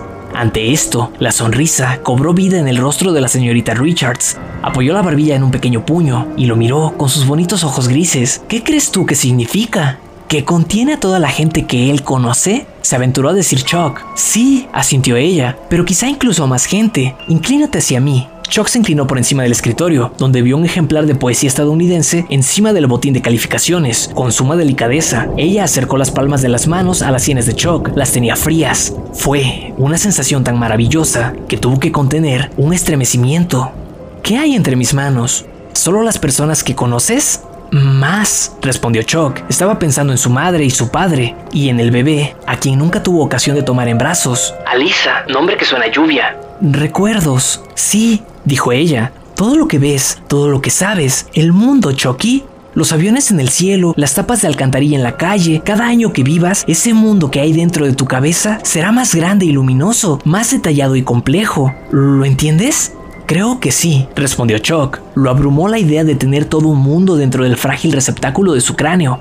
Pensó en el hijo de los Jeffries, atropellado en la calle. Pensó en Henry Peterson, el contable de su padre, muerto en el extremo de una soga. Eso le había provocado pesadillas, sus mundos oscureciéndose, como una habitación cuando apagas la luz. La señorita Richards apartó las manos, parecía preocupada. ¿Estás bien, Chucky? Sí, contestó él. Pues sigue así, eres buen chico, me ha gustado tenerte en clase. Chuck se dirigió hacia la puerta, pero de pronto se volvió. Señorita Richards, ¿cree usted en los fantasmas? Ella se paró a pensarlo. Creo que los recuerdos son fantasmas. En cuanto a los fantasmas que se agitan por los pasillos de castillos húmedos, en mi opinión, esos solo existen en las películas. Y quizá en la cúpula del abuelo, pensó Chuck. Buen verano, Chucky. 6. Chuck disfrutó de un buen verano hasta agosto, cuando murió su abuela. Ocurrió calle abajo, en público, lo cual resultó un poco indecoroso, pero al menos fue una de esas muertes con las que la gente, en el funeral, puede decir sin temor a equivocarse. Gracias a Dios no sufrió.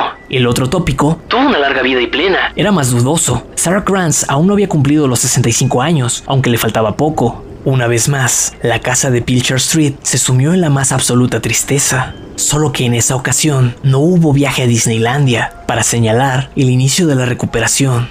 Chuck volvió a llamar a su abuela Bobby, al menos en su cabeza. y muchas noches se dormía hecho un mar de lágrimas y lloraba con la cara contra la almohada para que su abuelo no se sintiera aún peor. A veces susurraba, Bobby, te echo de menos, Bobby, te quiero. Hasta que por fin lo vencía el sueño. El abuelo se puso el brazalete de luto y perdió peso y abandonó sus bromas y empezó a aparentar más años de los 70 que tenía. Pero Chuck percibió también en él O eso creyó. una sensación de alivio. De ser así, Chuck podía entenderlo. Cuando uno vivía a diario con temor, lógicamente experimentaba alivio cuando el hecho temido por fin sucedía y quedaba atrás. ¿O no?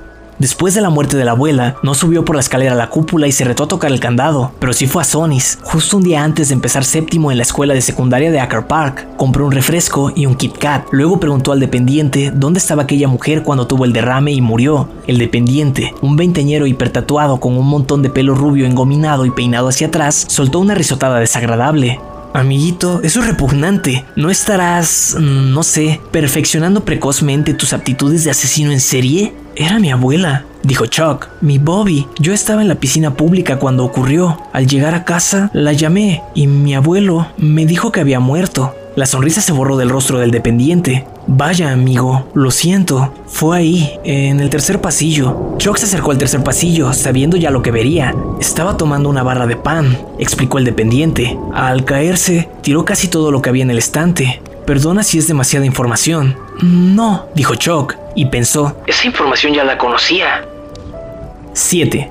En su segundo día en la escuela de secundaria de Acker Park, Chuck pasó por delante del tablón de anuncios que había junto a la secretaría y, al cabo de un momento, volvió sobre sus pasos. Entre los avisos del club de animadoras, la banda de música y las pruebas de selección para los equipos de deportes de otoño, había uno en el que se veía a un chico y a una chica captados en un pleno paso de baile, él sujetándole en alto la mano y ella girando debajo. Aprende a bailar. Se leía en letras irisadas por encima de los sonrientes niños. En la parte inferior ponía Únete a giros y piruetas. Se acerca el sarao de otoño. Sal a la pista. Mientras Chuck lo miraba, lo asaltó una imagen de una nitidez dolorosa, la abuela en la cocina tendiéndole las manos, chascando los dedos y diciendo, Baila conmigo, Henry. Esa tarde bajó al gimnasio, donde él y otros nueve alumnos vacilantes fueron recibidos con entusiasmo por la señorita Roar Baker. La profesora de educación física de las niñas. Chuck era uno de los tres chicos, había siete chicas, todas ellas más altas. Uno de los chicos, Paul Mulford, trató de escabullirse en cuanto se dio cuenta de que ahí, con apenas un metro cincuenta, era el niño más bajo, un auténtico renacuajo. La señorita Roar Baker lo persiguió y volvió con el arrastras, riéndose alegremente. No, no, no, no, no, dijo. Ahora eres mío. Y lo era. Todos lo eran. La señorita Roar Baker era el monstruo del baile y nadie podía interponerse en su camino. Encendió su radiocassette y les enseñó el vals. Chuck ya lo conocía. El cha-cha-cha, Chuck ya lo conocía. El ball change, Chuck ya la conocía. Y luego la samba. Ese, Chuck no lo conocía. Pero cuando la señorita Roar Baker puso tequila de los champs y les enseñó los pasos básicos, los captó de inmediato y se enamoró de la samba. Era, con diferencia, el mejor bailarín del pequeño club, así que la señorita Roar Baker lo emparejaba sobre todo con las niñas más torpes él comprendía que lo hacía para que ellas mejoraran y se lo tomaba bien, pero le resultaba un tanto aburrido. Sin embargo, hacia el final de los 45 minutos, el monstruo del baile mostraba compasión y lo emparejaba con Kat McCoy, que era alumna de octavo y la mejor bailarina entre las chicas. Chuck no esperaba un idilio, Kat no solo era preciosa, además medía 10 centímetros más que él. pero le encantaba bailar con ella y el sentimiento era mutuo. Juntos tomaban el ritmo y se dejaban llevar, se miraban a los ojos, ella tenía que bajar la vista, lo cual era frustrante, pero, en fin, era lo que había, y se reían de puro placer. Antes de dejar marchar a los niños, la señorita Roar Baker los emparejaba. Cuatro de las chicas tenían que bailar juntas y les decía que practicaran estilo libre. Cuando perdían las inhibiciones y la vergüenza, todos lo hacían bastante bien, aunque la mayoría nunca bailarían en el Copacabana.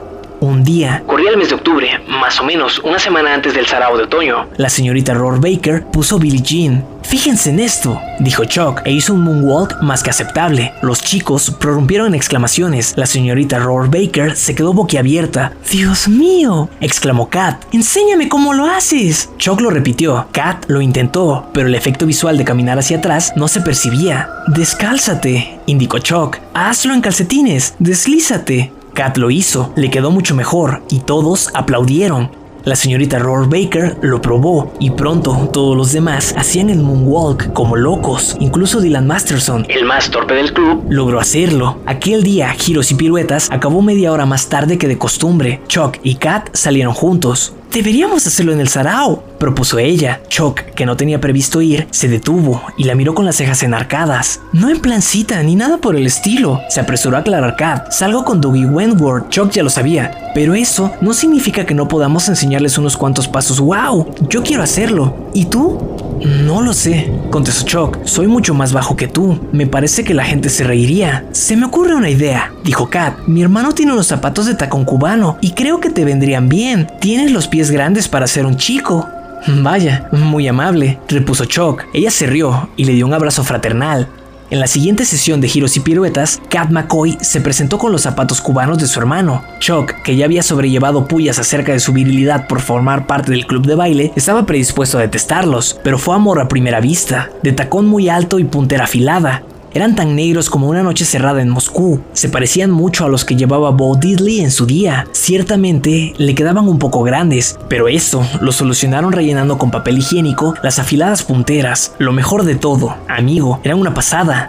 Durante el estilo libre, cuando la señorita Robert Baker puso Caribbean Queen, el suelo del gimnasio parecía hielo. Si rayas ese suelo, los de servicio de limpieza te darán una tunda, advirtió Tammy Underwood. Probablemente tenía razón, pero Chuck no lo rayó. Se movía, con pies demasiado ligeros para eso. 8. Chuck fue sin pareja al sarao de otoño, y tanto mejor, porque todas las chicas de giros y piruetas quisieron bailar con él, sobre todo Kat, porque su novio, Dougie Wentworth, no sabía bailar y se pasó la mayor parte de la velada recargado contra la pared con sus amigos, todos mamando ponche y observando a los bailarines con expresión de desdén y superioridad. Kat le preguntaba una y otra vez cuándo iban a hacer su número, y Chuck lo postergaba una y otra vez. Decía que reconocería la canción idónea cuando la oyera. Era en su Bobby en quien pensaba.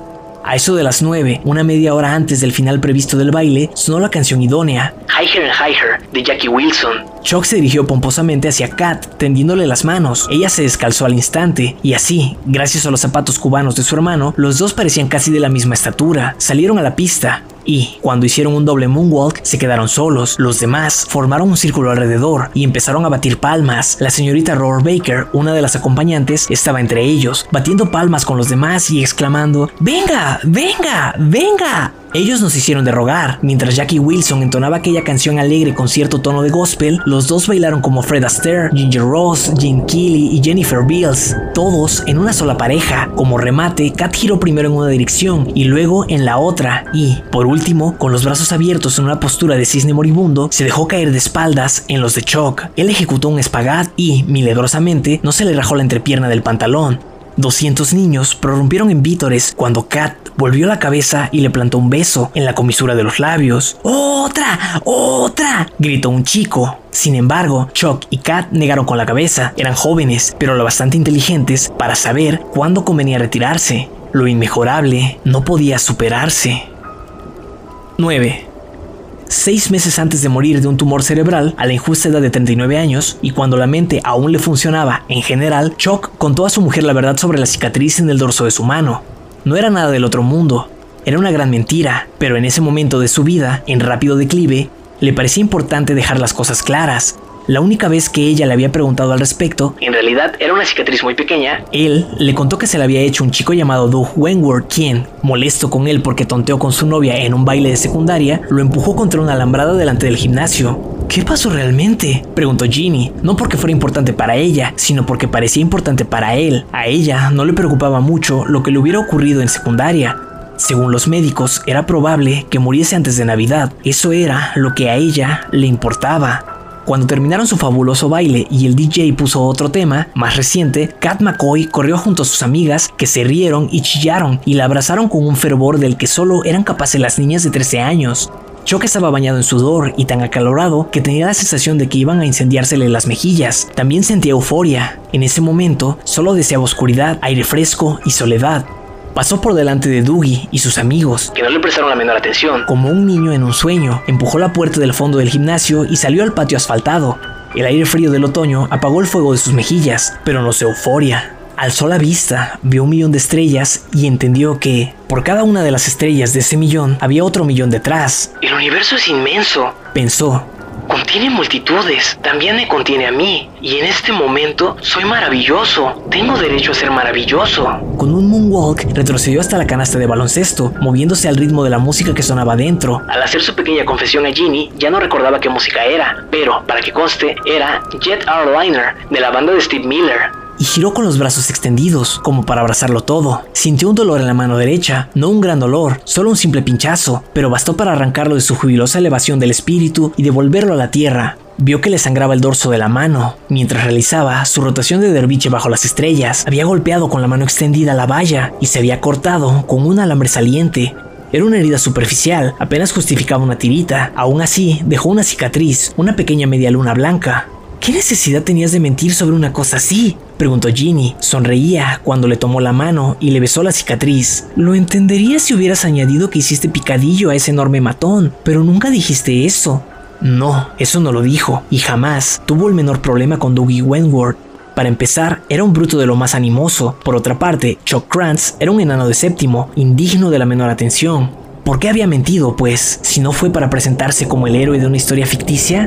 Porque la cicatriz era importante por otra razón, porque formaba parte de una historia que no podía contar. Por más que ahora hubiese un bloque de apartamentos en el solar de la casa victoriana en la que había pasado la mayor parte de su infancia, la casa victoriana encantada, la cicatriz significaba más, así que él la había agrandado, pero no podía agrandarla tanto como en realidad merecía. Eso tenía poco sentido pero era lo máximo que podía conseguir su mente en plena desintegración, mientras el glioblastoma proseguía con su guerra relámpago. Por fin había contado a su mujer la verdad acerca de esa cicatriz y tendría que bastar con eso. 10. El abuelo de Chuck, su Sadie, murió de un ataque al corazón cuatro años después del baile del Sarao de otoño ocurrió mientras subía por la escalinata de la biblioteca pública para devolver un ejemplar de las uvas de la ira, que, según dijo, era tan bueno como recordaba. Chuck estaba en tercero del instituto, cantando en una banda y bailando como Jagger durante los solos instrumentales. El abuelo se lo dejó todo. El patrimonio, en otro tiempo, bastante amplio, se había reducido considerablemente a lo largo de los años desde la prematura jubilación del abuelo, pero quedaba un dinero suficiente para costear la enseñanza universitaria de Chuck. Más adelante, la venta de la casa victoriana sirvió para financiar la vivienda. Pequeña, pero en un buen barrio, con un encantador cuarto trasero como espacio de juego para los niños, a la que se mudaron Virginia y él después de su luna de miel en los Catskills. Como empleado recién contratado en el Midway Trust, un modesto cajero, jamás se habrían podido permitir esa casa sin la herencia del abuelo.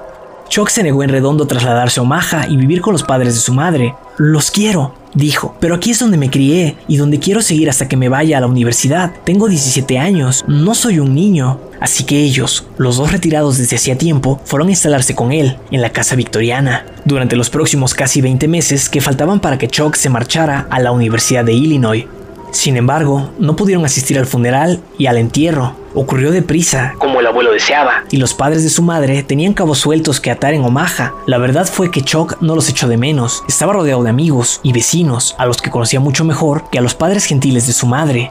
Un día antes de la llegada prevista, Chuck abrió por fin un sobre de color marrón que había en la mesa del recibidor. Era de la funeraria Everett Holloway. Contenía los efectos personales de Albie Grants, al menos aquellos que llevaba en los bolsillos cuando se desplomó en la escalinata de la biblioteca. Chuck vació el sobre en la mesa. Cayeron varias monedas con un tintineo, unos cuantos caramelos Halls para la tos, una navaja plegable, el nuevo teléfono móvil que el abuelo apenas había tenido ocasión de utilizar y su billetera. Chuck tomó esto último, olió el cuero viejo y flácido, la besó y lloró un poco. Ahora sí que era huérfano. Allí estaba también el llavero del abuelo. Ensartó en el aro el dedo índice de la mano derecha, la que tenía la cicatriz en forma de media luna, y subió por el corto y sombrío tramo de escalera hasta la cúpula, esa vez no solo sacudió el candado Jail, después de buscar durante un rato, encontró la llave apropiada y lo abrió. Dejó el candado colgando de la arandela, empujó la puerta e hizo una mueca al oír el chirrido de las bisagras viejas sin engrasar, preparado para cualquier cosa.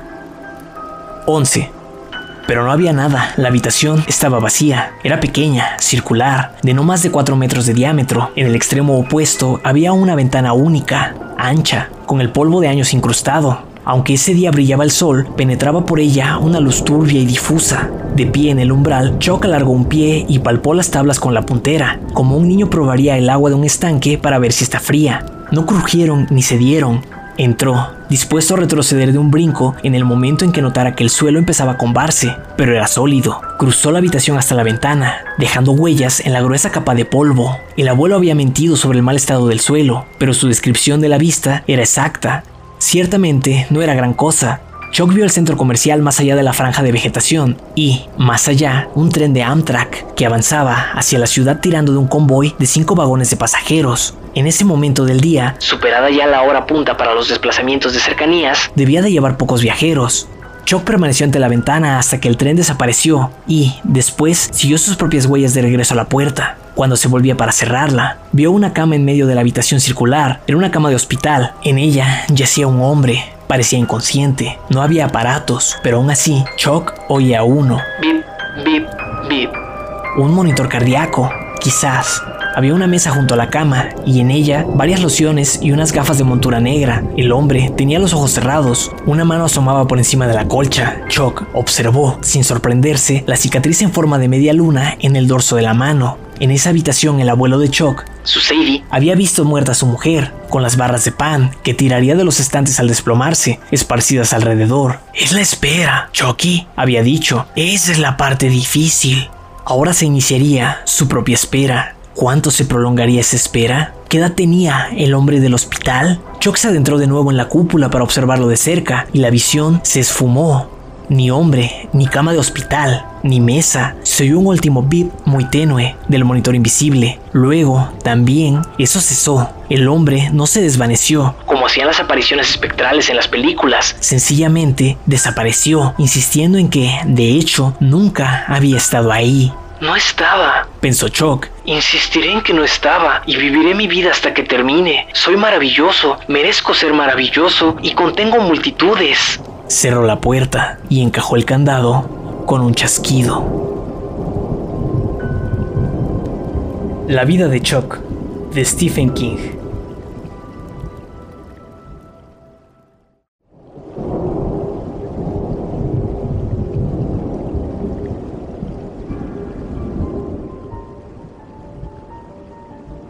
Hola mundo, mi nombre es Fernando Palacios y estás escuchando Historias de Espantos, un podcast en el que grabo algunas historias de terror de mis autores favoritos. Espero que hayas disfrutado este episodio y si es así, me ayudas mucho siguiendo, suscribiendo y compartiendo mi contenido para que pueda seguir contando historias aquí. Así que dale like, suscríbete y compártelo con las personas que pienses que podrán disfrutar de una historia de espantos. Puedes encontrarme en Instagram como arroba fer.mr.bons y ahí comentarme qué historia, cuento o relato de terror quieres escuchar. Y si te ha gustado mucho este episodio, puedes ayudarme en el link de Boy Me a Coffee que está en la descripción. Gracias y nos escuchamos en la siguiente historia de espantos.